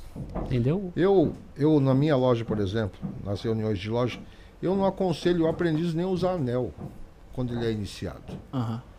Porque o aprendiz, a gente costuma falar que o aprendiz ainda não sabe nada. Tá, tá caminhando, tá gatinhando dentro Só da maçonaria. no começo ali. Bem, então, Sim, aprendiz, o, próprio, o, o, próprio grau da maçonaria, ele Aí já ele fala no um grau anel. de aprendiz que ele fala que o aprendiz não sabe nem ler nem escrever, né? É simbólico Entendi. isso. Uhum. Porque ele está entrando em algo que ele está se predispondo a aprender. O próprio grau fala, olha, eu sou aprendiz. E o nome correto é aprendiz de maçom. É grau aprendiz de maçom, grau 2 companheiro de maçom e aí grau 3 mestre maçom, que é quando ele recebe a plenitude maçônica. E aí ele segue para os demais graus filosóficos, né? Então, é, é, é tudo é um processo. Entendi. Então, por isso que eu falei que eu, eu, não aconselho nem os aprendizes quando entram. Esse detalhe do anel. Não, não utiliza. A gente Por volta, Porque volta pode ser questionado. Exatamente. Como, é que você vai, como é que não você vai mostrando aí? Não, então. Não. Mas isso acontece. Infelizmente, existe pessoas mal intencionadas, inclusive dentro da maçonaria, que são muito mal, mal instruídas, que quando vê um outro maçom, o objetivo do cara é testar o cara testar no último cara. até humilhar o cara. Ele não quer saber se você é um aprendiz, se você está chegando agora. Esse cara que faz isso, perdão da palavra, o cara é um coitado, é um imbecil. Não entrou na maçonaria. Desculpa, ele não aprendeu o que é maçonaria, sabe? Então, quando um aprendiz usa um, um, um adereço maçônico, é, é, porque ele está emocionado, muito feliz por fazer parte da maçonaria, eu, eu acho bacana isso, é muito arriscado. Porque ele não sabe, ele não está preparado ainda para sustentar aquilo. Ele vai estar tá preparado um dia, mas naquele momento ainda não é. A exposição, ela faz com que o prego que é mais visto, ele seja mais martelado. E ele está preparado para ser martelado? Não. Eu que estou há muitos anos, eu não, praticamente não uso.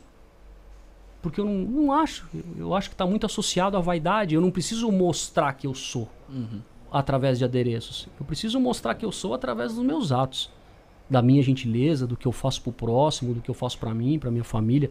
Quando eu falo família, eu digo para todos que fazem parte da instituição, não só da antiga ordem maçônica mundial.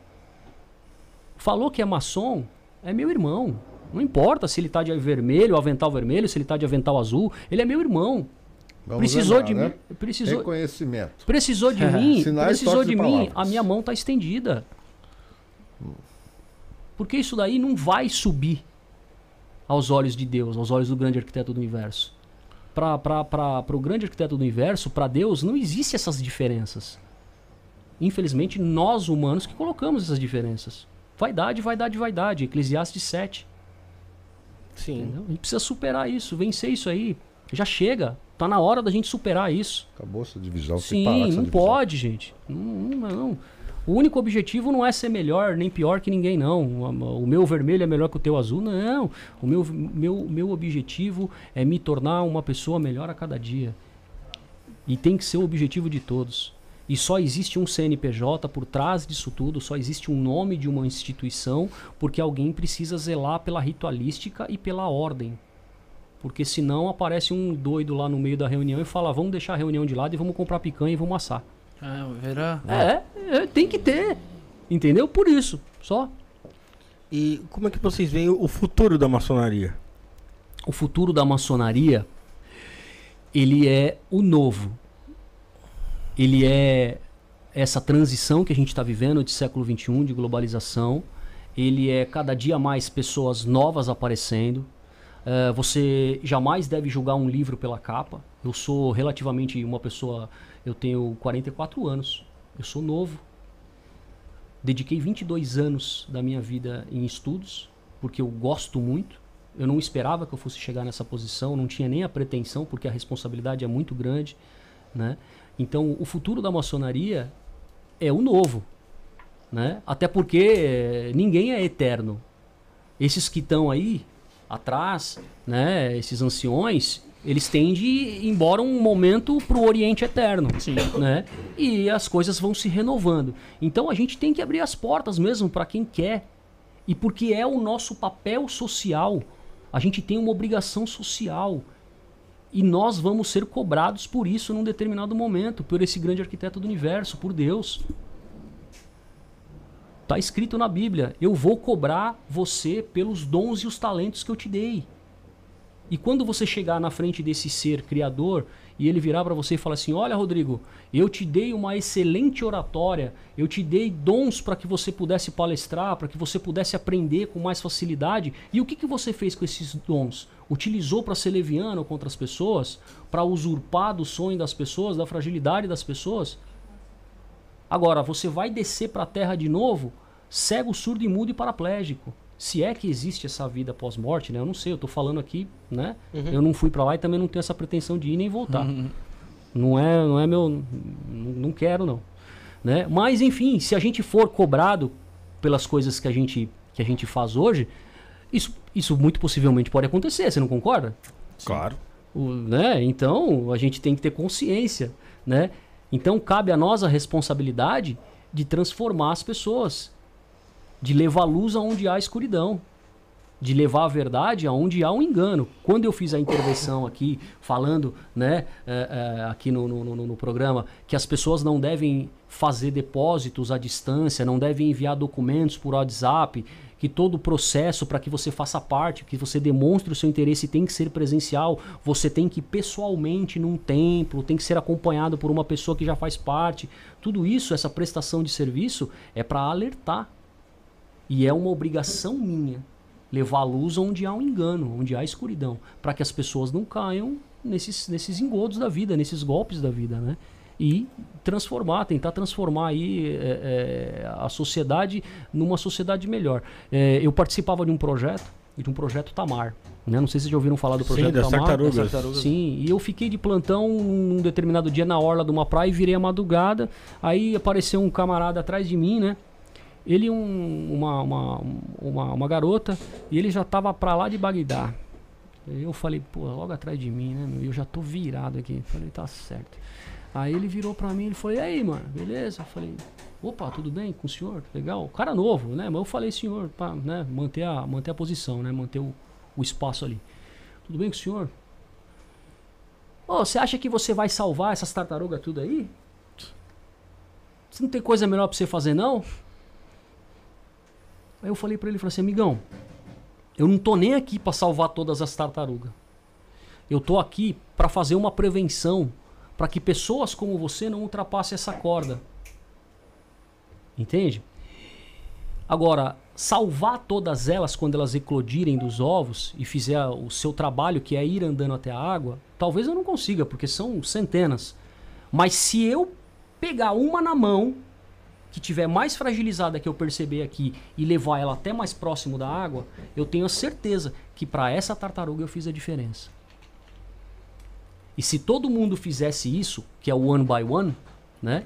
O mundo que a gente vive seria diferente. Esse cara, na hora, eu não sei o que aconteceu com ele. Parece que eu não sei se a pressão dele caiu, a pressão uhum, da consciência uhum. dele caiu.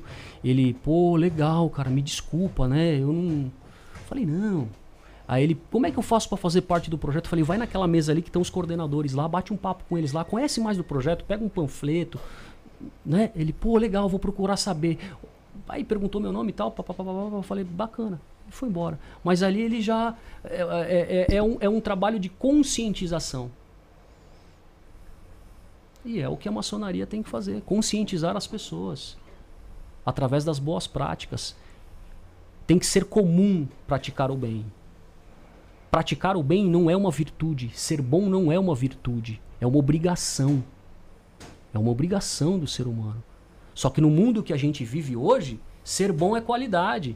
Devolver uma carteira, um celular Sim. que você achou num caixa eletrônico, em cima do caixa eletrônico. Cara, nossa.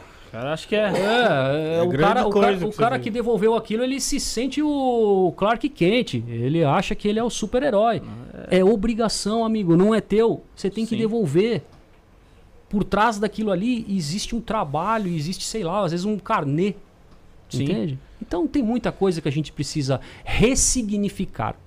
Né? A palavra correta para o que a gente está vivendo agora e o que a gente eh, trabalha é ressignificar as coisas. A gente precisa fazer com que as pessoas elas comecem a ressignificar. E, e o mundo está aí, não, não é para fazer ninguém sofrer. Né? Só que a gente tem que fazer a, eh, a nossa parte. Sim. Oh, Rafael, deixa eu só fazer mais uma propaganda que faltam duas ainda, senão a gente não, não vai dar tempo aqui. Vamos falar sobre o. sobre a Matilde, ô Rick? Então já vou começando falando aí, ó. Oráculo de Lúcifer ou Lilith é uma bússola de conhecimento e discernimento espiritual. Através desse oráculo, você encontrará as respostas para mudar a sua vida, tá bom? Você quer saber se tem abertura para pacto com Lúcifer? Se possui uma abertura para acordos demoníacos, está com dificuldade financeira, gostaria de, de, de, respostas sobre assuntos diversos, este oráculo é perfeito para você. No oráculo é, podem responder Lúcifer, Diamonds, é, seus guardiões, Cigana da Estradas é, e outras entidades que quiserem se apresentar, tá bom?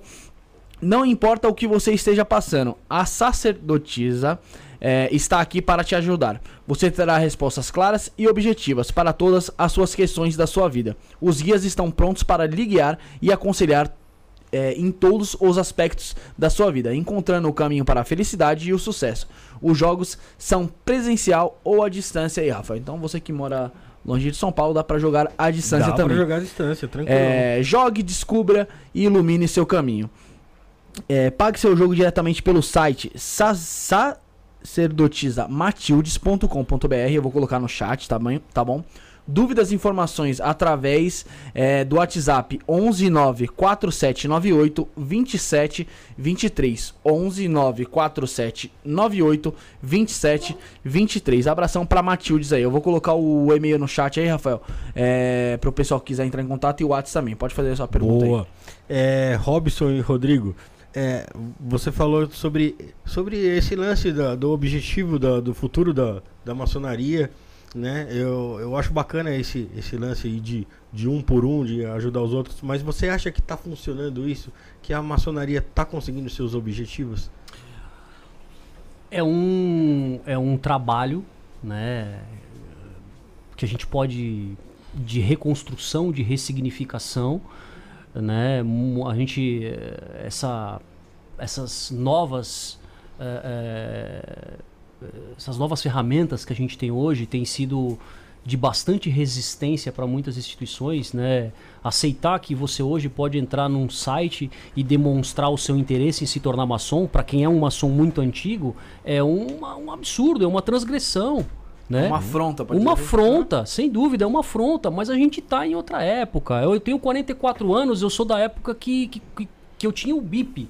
Uhum. Aquele Advisor é, Gold uhum. Flex. O SMS de hoje era o BIP, né? Era o BIP. Era. Depois ligava, tive, mandava mensagem. Depois, quando veio o celular, eu tive que praticamente vender o Fusca para comprar o celular, aquele Nokia 3120. Tijolão. É, não tive nem startup que não tinha bala. Ainda foi bem depois. Então, assim, a gente está vencendo hoje muitas resistências. Hoje, a, a, própria pandemia, ela provou que a internet tem um poder absurdo. Né? Ela cria conceitos, ela cria novas opiniões, ela tem um e-commerce absurdo hoje. Né? Então, a gente tem que utilizar do que é bom e utilizar de forma saudável, com sabedoria, né? Não para usurpar das pessoas. Uhum. Né? Aquilo que eu falei antes, tudo tem que ser presencial. Por mais que você venha através de um canal, quem está nos assistindo agora e quiser demonstrar o seu interesse, tem que marcar aí pessoalmente. Entre lá no Google, Antiga Ordem Maçônica Mundial, no nosso site, marca para ir lá no templo, conhecer sem compromisso, fazer uma entrevista e passar por todo o processo. Se for bom para ambas as partes, vai ser convidado, Sim. né? Então tem muita coisa ainda para acontecer, né? Com o tempo a, a ideia é essa água nova ir entrando e ir renovando e renovando as coisas de uma forma positiva. É, de forma alguma a maçonaria ela vai se perder, ela vai ser banalizada de forma alguma, né? Enquanto houver pessoas que fazem a maçonaria com respeito, ela de forma alguma ela vai ser banalizada ou comercializada. E observando essa mudança da sociedade que a gente tem. Tem que né? se moldar, né? É, a gente vê que, poxa, tem muita coisa que está diferente, né? Que tá, a sociedade caminha para um caminho é, de liberdade totalmente diferente. Você mas, é, a... mas então, mas aí você falou a palavra mágica. Que é uma, que é, uma palavra, é uma palavra que eu pergunto para as pessoas quando eu faço a entrevista, uhum. todas elas, né? Porque a grande maioria das pessoas que fazem parte lá da, da antiga ordem maçônica mundial, da nossa potência maçônica, eu pergunto para elas se realmente elas sabem o significado da palavra liberdade e se elas sabem o significado da palavra libertinagem. Porque uma coisa é liberdade, outra coisa é libertinagem. A sua liberdade termina quando começa a minha. Porque se você ultrapassar esse limite de liberdade, virou libertinagem. E o que a gente vive hoje, infelizmente, é achar que a libertinagem é algo comum. Entende? Não existe lei, não existe regra, mas existe. Existe a família, existe o respeito ao próximo, né? Existe uma série de coisas, de conceitos que tem que zelar pelos valores, né? E colocar limites. Né? A liberdade de um indivíduo termina quando começa do próximo. Se você ultrapassou esse limite, virou libertinagem. Agora, se dentro da cabeça do indivíduo ele não sabe diferenciar liberdade de libertinagem, corra, cara. O mindset dele já foi, o HD dele queimou. é. Porque nós, de verdade, nós somos o quê? A gente pode entender que nós somos um hardware, né? Nós somos um equipamento, assim dizendo, criado por Deus, pelo grande arquiteto do universo, uhum. que tem um software que precisa ser reprogramado.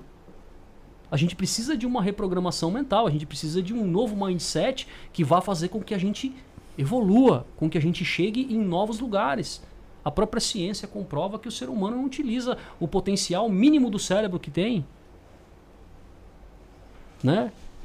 Isso são estudos, né? Se você dividir o cérebro em estudos, os quatro, os quatro quadrantes do cérebro, você, você vê que muitas partes não são nem é, estimuladas por, por, impulso, por impulso elétrico, né? por, por, por impulso neuroelétrico. Né? Então, a gente tem que tirar esse cérebro da estagnação e fazer com que as coisas funcionem. É uma máquina. O ser humano Mas é uma eu, máquina. Eu entendi a sua pergunta. É, e eu vejo da seguinte forma que o, futuro da liberdade ela está acontecendo. As pessoas hoje estão buscando mais o conhecimento para ser liberto daquela prisão da religião. É o que está acontecendo. As pessoas hoje estão buscando aprender mais. As pessoas estão buscando ter mais conhecimento para colocar no, no, dia a dia da vida. Sabe? Então, quando você falou assim, o que, que a gente pensa do futuro da maçonaria? Eu agradeço ao grande arquiteto do universo que essas pessoas estão buscando conhecimento sabe? Uhum. Porque esse conhecimento é o futuro da maçonaria. A maçonaria vai precisar de pessoas que tenham conhecimento, que não sejam presas a paradigmas, a dogmas, que sejam dispostos a se desenvolverem para que ela cresça e faça uma sociedade melhor. Eu só tenho a agradecer essa evolução humana que está acontecendo nesse momento. Que as pessoas estão buscando mais espiritualidade, estão buscando mais desenvolvimento, estão buscando se se priorar em relação ao, ao espiritual, dando prioridades à, à sua relação espiritual. É o que vai acontecer no futuro. A maçonaria tem que fazer parte disso. E ela já faz parte desse desenvolvimento. Entende? Então, eu só tenho assim. Em crescimento espiritual, a humanidade vence todos os problemas que elas estão tendo hoje. Nosso, nosso futuro está garantido com o desenvolvimento e a sabedoria do desenvolvimento que está acontecendo hoje já. Entende? É, o, o fez algumas perguntas aí. Ele perguntou se. Na, ele perguntou como, como funciona para entrar para a maçonaria, se é só indicação. Vocês explicaram no começo que na antiga ordem maçônica mundial você procura vocês lá. Obviamente que vai, vai passar por todo um processo. Pode ser que seja aprovado ou não, mas não é só por indicação. Não. não. Na verdade, hoje, em nenhuma, é, praticamente. Bom, em nenhuma instituição hoje é só por indicação. Uhum. As, as lojas maçônicas elas não sobrevivem mais só por indicação interna. Né? Então, as ferramentas que estão aí, internet, etc. e tal, as redes sociais, são utilizadas. Que a gente chama de demonstrar o interesse. Uhum. Né? Então, você demonstra o interesse através de um site, de um cadastro, ou você entra em contato uh, via WhatsApp para ter uma pré-entrevista, uhum. né? E ali passa por algumas perguntas, é esclarecido algumas dúvidas que esse candidato tem, até mesmo pelo WhatsApp, e aí é marcado para que esse candidato venha pessoalmente conhecer o templo uhum. e passar por uma entrevista de fato. Ele vai preencher uma proposta de admissão, vai preencher alguns outros formulários que vão fazer parte do histórico dele, né, do cadastro dele, vai passar por uma investigação social Sim. e se houver a necessidade, ele vai passar por uma sindicância. No final desse processo, que relativamente hoje é rápido, de acordo com, com as ferramentas que a gente tem, né? Sim. Para pesquisa. É, né? verdade. Né? Muito diferente dia... de antigamente que você tinha que mandar um telegrama lá pro, sei lá, pra NASA, para o cara saber sobre o outro, né? Então, uh, uh, relativamente é rápido, mas ele precisa passar por esse processo. Né? Ele vai avaliar a instituição que ele quer fazer parte, porque ele tem que, que, que avaliar, né? Uhum. Se ele vai se sentir bem naquele templo, se ele vai se sentir é, é, é, energeticamente bem. E, enfim, ele vai ver documentação. Documentação tem que ser apresentada, seja qualquer loja, é obrigatório apresentar a documentação para esse candidato. Não pode simplesmente ir lá conversar, tá, tá, tá, tá verifica se o CNPJ que estão apresentando para você, se for CNPJ comercial, aberto na JUCESP, MEI, essas coisas, esquece. Tem que ser aberto no CDT. É essa documentação aqui, ó. Se quiser mostrar, pode ficar à vontade, mano. Ó. No, no começo da live você falou um pouco aí sobre, sobre como que faz ó, e tal. É isso aqui, ó. Isso daqui, ó, é um ato de constituição. Tá pegando, Henrique? Pode deixar aqui na mesa você pega, né? Pode deixar na mesa que ele, que ele consegue focar e já Bom, já ele pode, mas pode pode falando. O CNPJ maçônico, ele tem que antes você tem que ter um ato de constituição. Normalmente esse ato de constituição, ele é internacional, baseado na constituição da, na, na, na, na Constituição Maçônica Internacional, que foi criada reto, assim, que foi criada por por James Anderson, né? Então, por não ser um comércio, não existe um contrato social por trás. Existe um ato de constituição. Você está constituindo algo em cima do que já existe, em cima de uma diretriz de constituição internacional. E aí é feito este documento.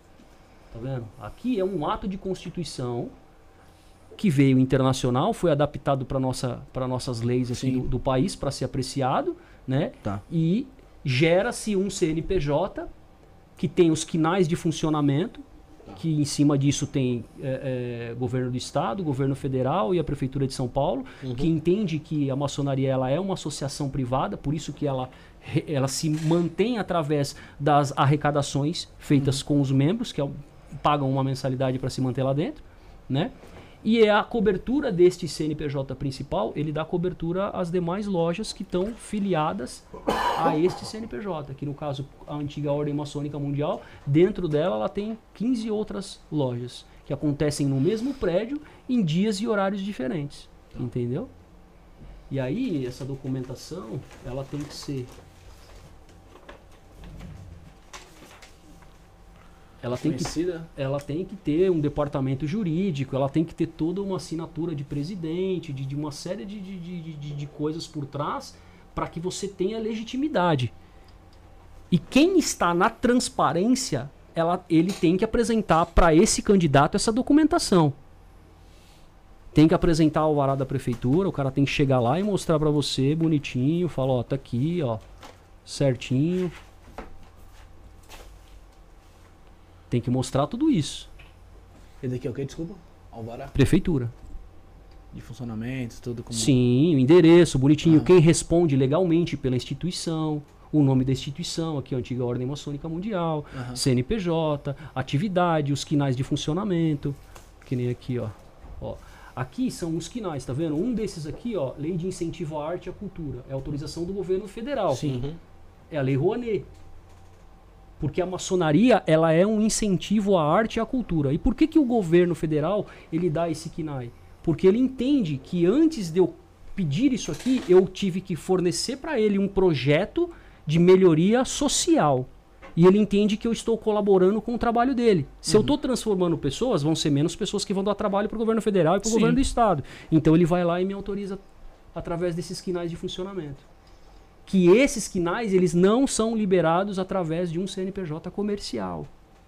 CNPJ comercial, eu torno a dizer, vai abrir na JUCESP, vai lá, paga 600 reais, tá aberto. Ou vai abrir no MEI lá, microempreendedor individual, não paga nada e, e, acabou. Então, quem vai fazer parte da maçonaria tem que entender isso e tem que ver essa documentação.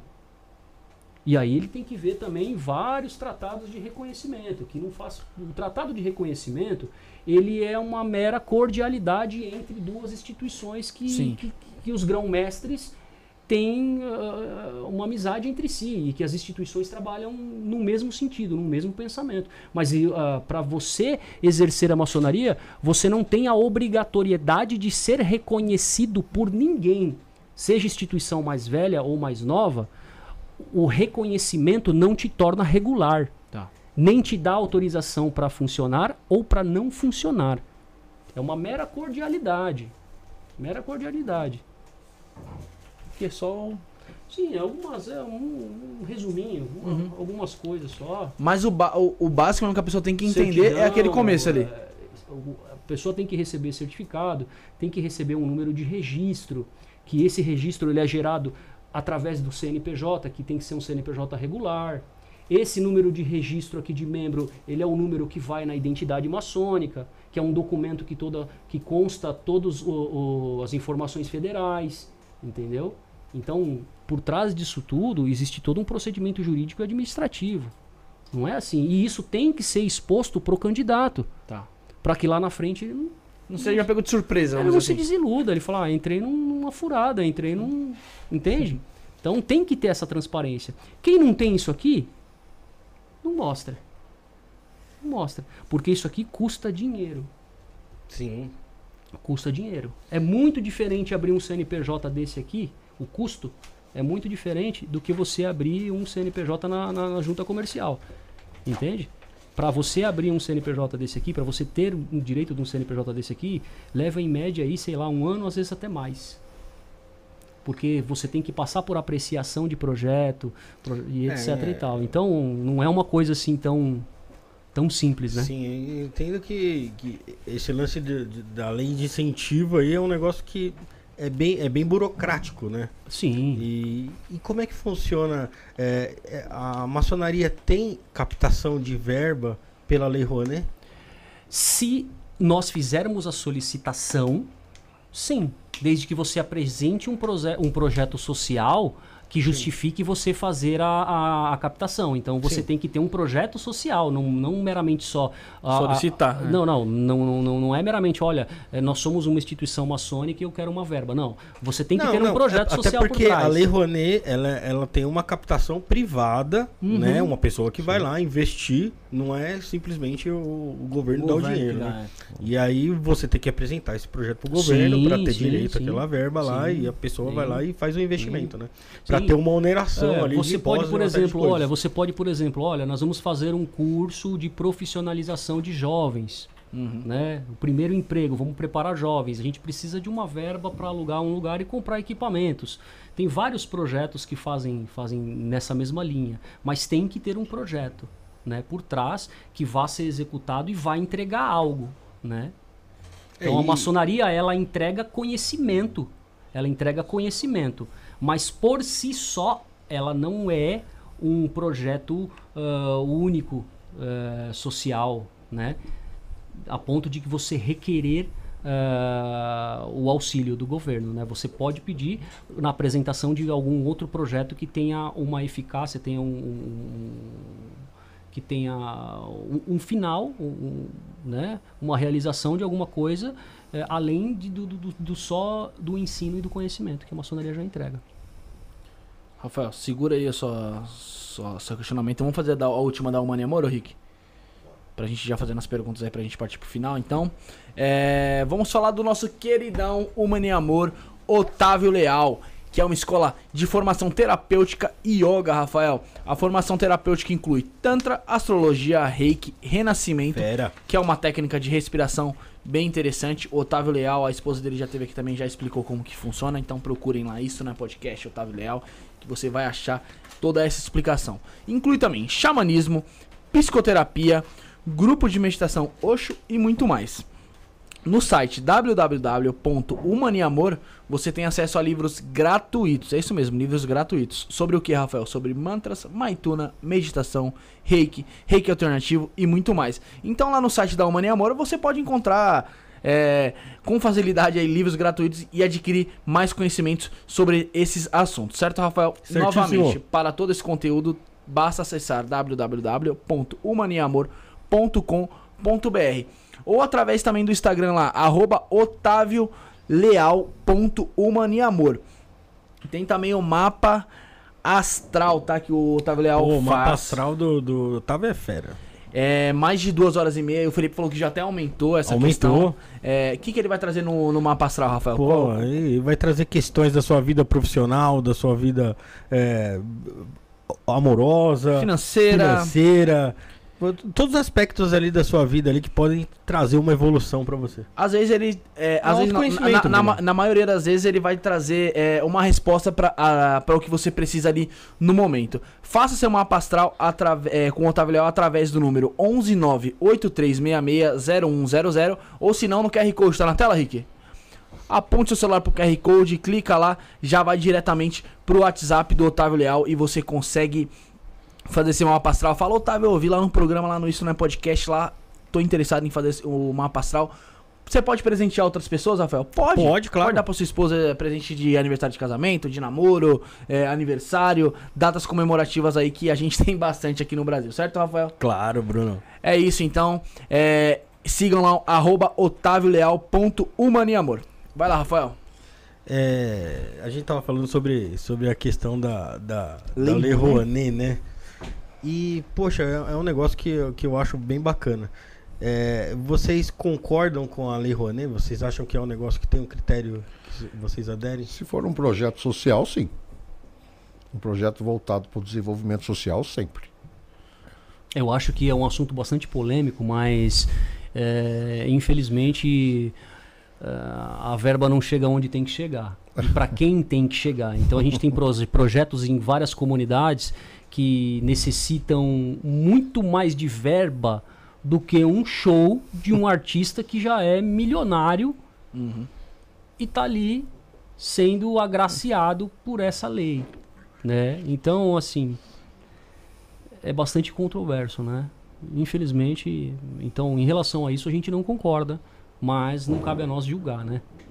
Mas concordar mesmo a gente não concorda. Ah, a, verba, a verba, não só a verba de, de, de, da, da lei de, de, educação, de incentivo à cultura, uhum. né, da lei Rouanet, assim como outras verbas não chegam onde deveria chegar. Isso é muito nítido. A gente tem provas aí, eh, verba de saúde, verba disso, verba daquilo. Né? Até ela chegar lá, ela já se maturou, já se diluiu no meio do caminho aos montes. Né? Então, a única coisa que nos resta é ter esperança para que um dia as pessoas tenham consciência e façam as coisas da forma que tem que ser feita, respeitando o próximo, né? Respeitando aí o eleitor, né? Que foi quem realmente colocou a pessoa lá, né? E que o eleitor tenha consciência de saber quem está colocando lá, uhum. né? Faça faça um estudo, saiba quem é, saiba suas propostas, saiba se o cara apresentou um projeto para estar tá ali, né? Porque ah, mas votei no fulano, mas você sabe qual projeto que ele tem? Qual que é o projeto dele? Ah, não sei, não tem. Ah, o cara não tem projeto nenhum. Pô, e por que, que você vai votar no cara? Não tem projeto nenhum. Você entendeu? Então, falta muito ainda no, no, no, no, Brasil essa questão cultural, essa questão de interesse. Né? Eu espero que a gente uh, comece a caminhar com essa juventude, a gente comece a caminhar para esse, esse destino. Né? A gente vê aí uh, a grande maioria dos jovens, não vou falar todos, né? Mas a grande uhum. maioria dos jovens hoje eles estão despontando aí para um, um, um caminho bem bacana, né? Do conhecimento. Então a esperança é essa daí. O pessoal tava perguntando se na antiga ordem maçônica mundial é, existe reuniões abertas. No geral, muito, somente para maçônicos. Muito raramente acontece o que nós chamamos de sessão magna pública ou sessão magna familiar. Antigamente, eles utilizavam o, o, o termo de sessão magna branca. Uhum. Né? Hoje, esse termo já quase não se utiliza mais, né? Porque gera aquela dúvida, fala, poxa, mas se essa é a sessão branca e a sessão negra, como que é, uhum. né? Então, na verdade, a gente faz algumas, algumas reuniões públicas, né? Que são reuniões... Mas em datas comemorativas. Abertas, uhum. tá. né? É, mas a gente procura identificar antes quem é que a gente está trazendo para participar dessas reuniões porque a pessoa tem que ter o perfil para estar tá ali também, mesmo que seja uma sessão pública, ela tem que ter o perfil para estar tá ali, né? Porque só para ir lá e matar a curiosidade, né? A gente pode matar a curiosidade de, de, de, desse pessoal todo de uma outra forma. Eu quero reiterar o convite para vocês, né? E, e para todos os seguidores e que venham outros seguidores para vocês através dessa, dessa ação aí, né? Eu quero convidar vocês para ir conhecer e gravar lá dentro do nosso templo e tirar dúvidas a respeito de toda a simbologia. Eu não sei se vocês viram lá a arquitetura do templo, o design do templo, né, as colunas gregas, Sim. né? Então eu estou convidando vocês aí, todos os seus espectadores, para estar tá participando dessa viagem aí com a gente, tirando dúvidas, uhum. né? A única coisa que eu não posso falar é sinais, toques e palavras de cada grau. Mas o que me perguntarem em relação à arquitetura, o porquê da, das colunas, o porquê da, da, de uma série de símbolos que estão lá dentro, vai ser um prazer esclarecer. A gente tem que tirar essa, essa coisa, esse, essa sombra, né? De, de, de, desse místico que está por trás, né? Pô, acho que até, até vinha um primeiro maçom aqui no programa, né? Eu, eu não sabia, é, assim, não, não sabia quase nada sobre a maçonaria. Sabia o que me falavam, que pô, é um bagulho oculto e, nossa, faz coisa mirabolante, mata gente, some com gente. Tá vendo que some bastante gente em São Paulo? É porque a maçonaria pega. É. Eu não sei se vocês ouvem, já chegaram Sim, a ouvir claro, bastante disso aí, meu. Aqui é o programa aqui, as pessoas que vieram, até vocês serviram para esclarecer que, pô, não é, não é bem por aí, tá ligado? A única coisa que a maçonaria calma. mata é o preconceito, a ignorância e a tirania. É o que a maçonaria mata. Ela busca matar através isso dentro dos seus membros, as pessoas que fazem parte. Né? E com isso, ela com essa transformação individual, ela tende a tornar a sociedade melhor. Se for para matar alguém, que seja para matar a necessidade daqueles que mais precisam. Sim. É, eu acho que esse é primordial.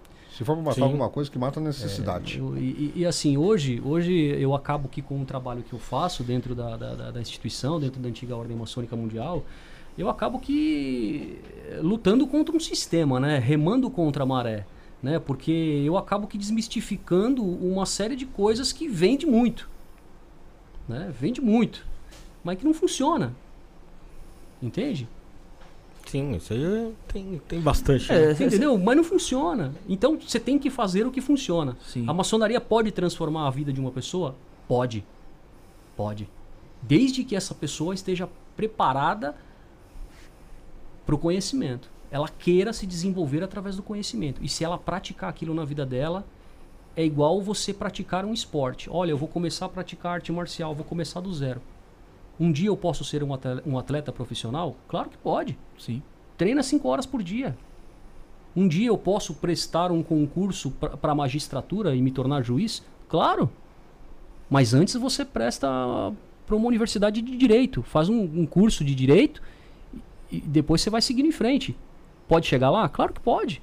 Por que não? É, teu conhecimento, teu esforço vai te levar lá. E quando você chegar lá, você vai ser remunerado por isso. Sim.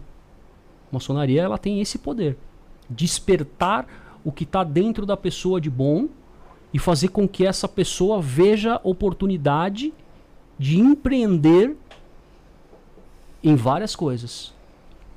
Essa é a grande missão da maçonaria? Uma das. Gerar independência. Independência.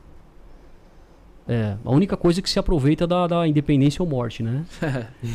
é, porque, é porque quando, quando, porque quando você. É, mas é porque quando você não é independente, você não é livre. Entende? Uhum. Você só é livre quando você é independente. E aí você tem que perguntar para si mesmo: o que é que está me aprisionando? Eu trabalho pelo dinheiro? Quanto eu vendo o meu tempo? Quanto eu custo? Né? Quanto custa o seu tempo? Onde você está preso? Então são essas coisas que você tem que avaliar. Uhum. Quanto vale o seu tempo? É a moeda mais preciosa do ser humano é o tempo. O tempo não volta. Tempo. O tempo não volta atrás. Né? Então quanto que você está vendendo o seu tempo? Entende? Quando você descobrir o valor do seu tempo, as coisas elas vão mudar. O teu serviço vai passar a custar mais caro, você vai ser um cara mais exclusivo e as coisas mudam totalmente de figura. Até porque não existe amanhã. Ninguém tem certeza do amanhã. O amanhã é um- uma, uma ilusão de tempo. Né? O próprio Einstein disse isso. Né? Einstein, Tesla. Né? Então é apenas uma ilusão. Então a gente tem que viver o hoje e viver esse hoje como um presente. Né? O próprio nome diz presente. Né? É um presente de Deus, um presente do grande arquiteto do universo.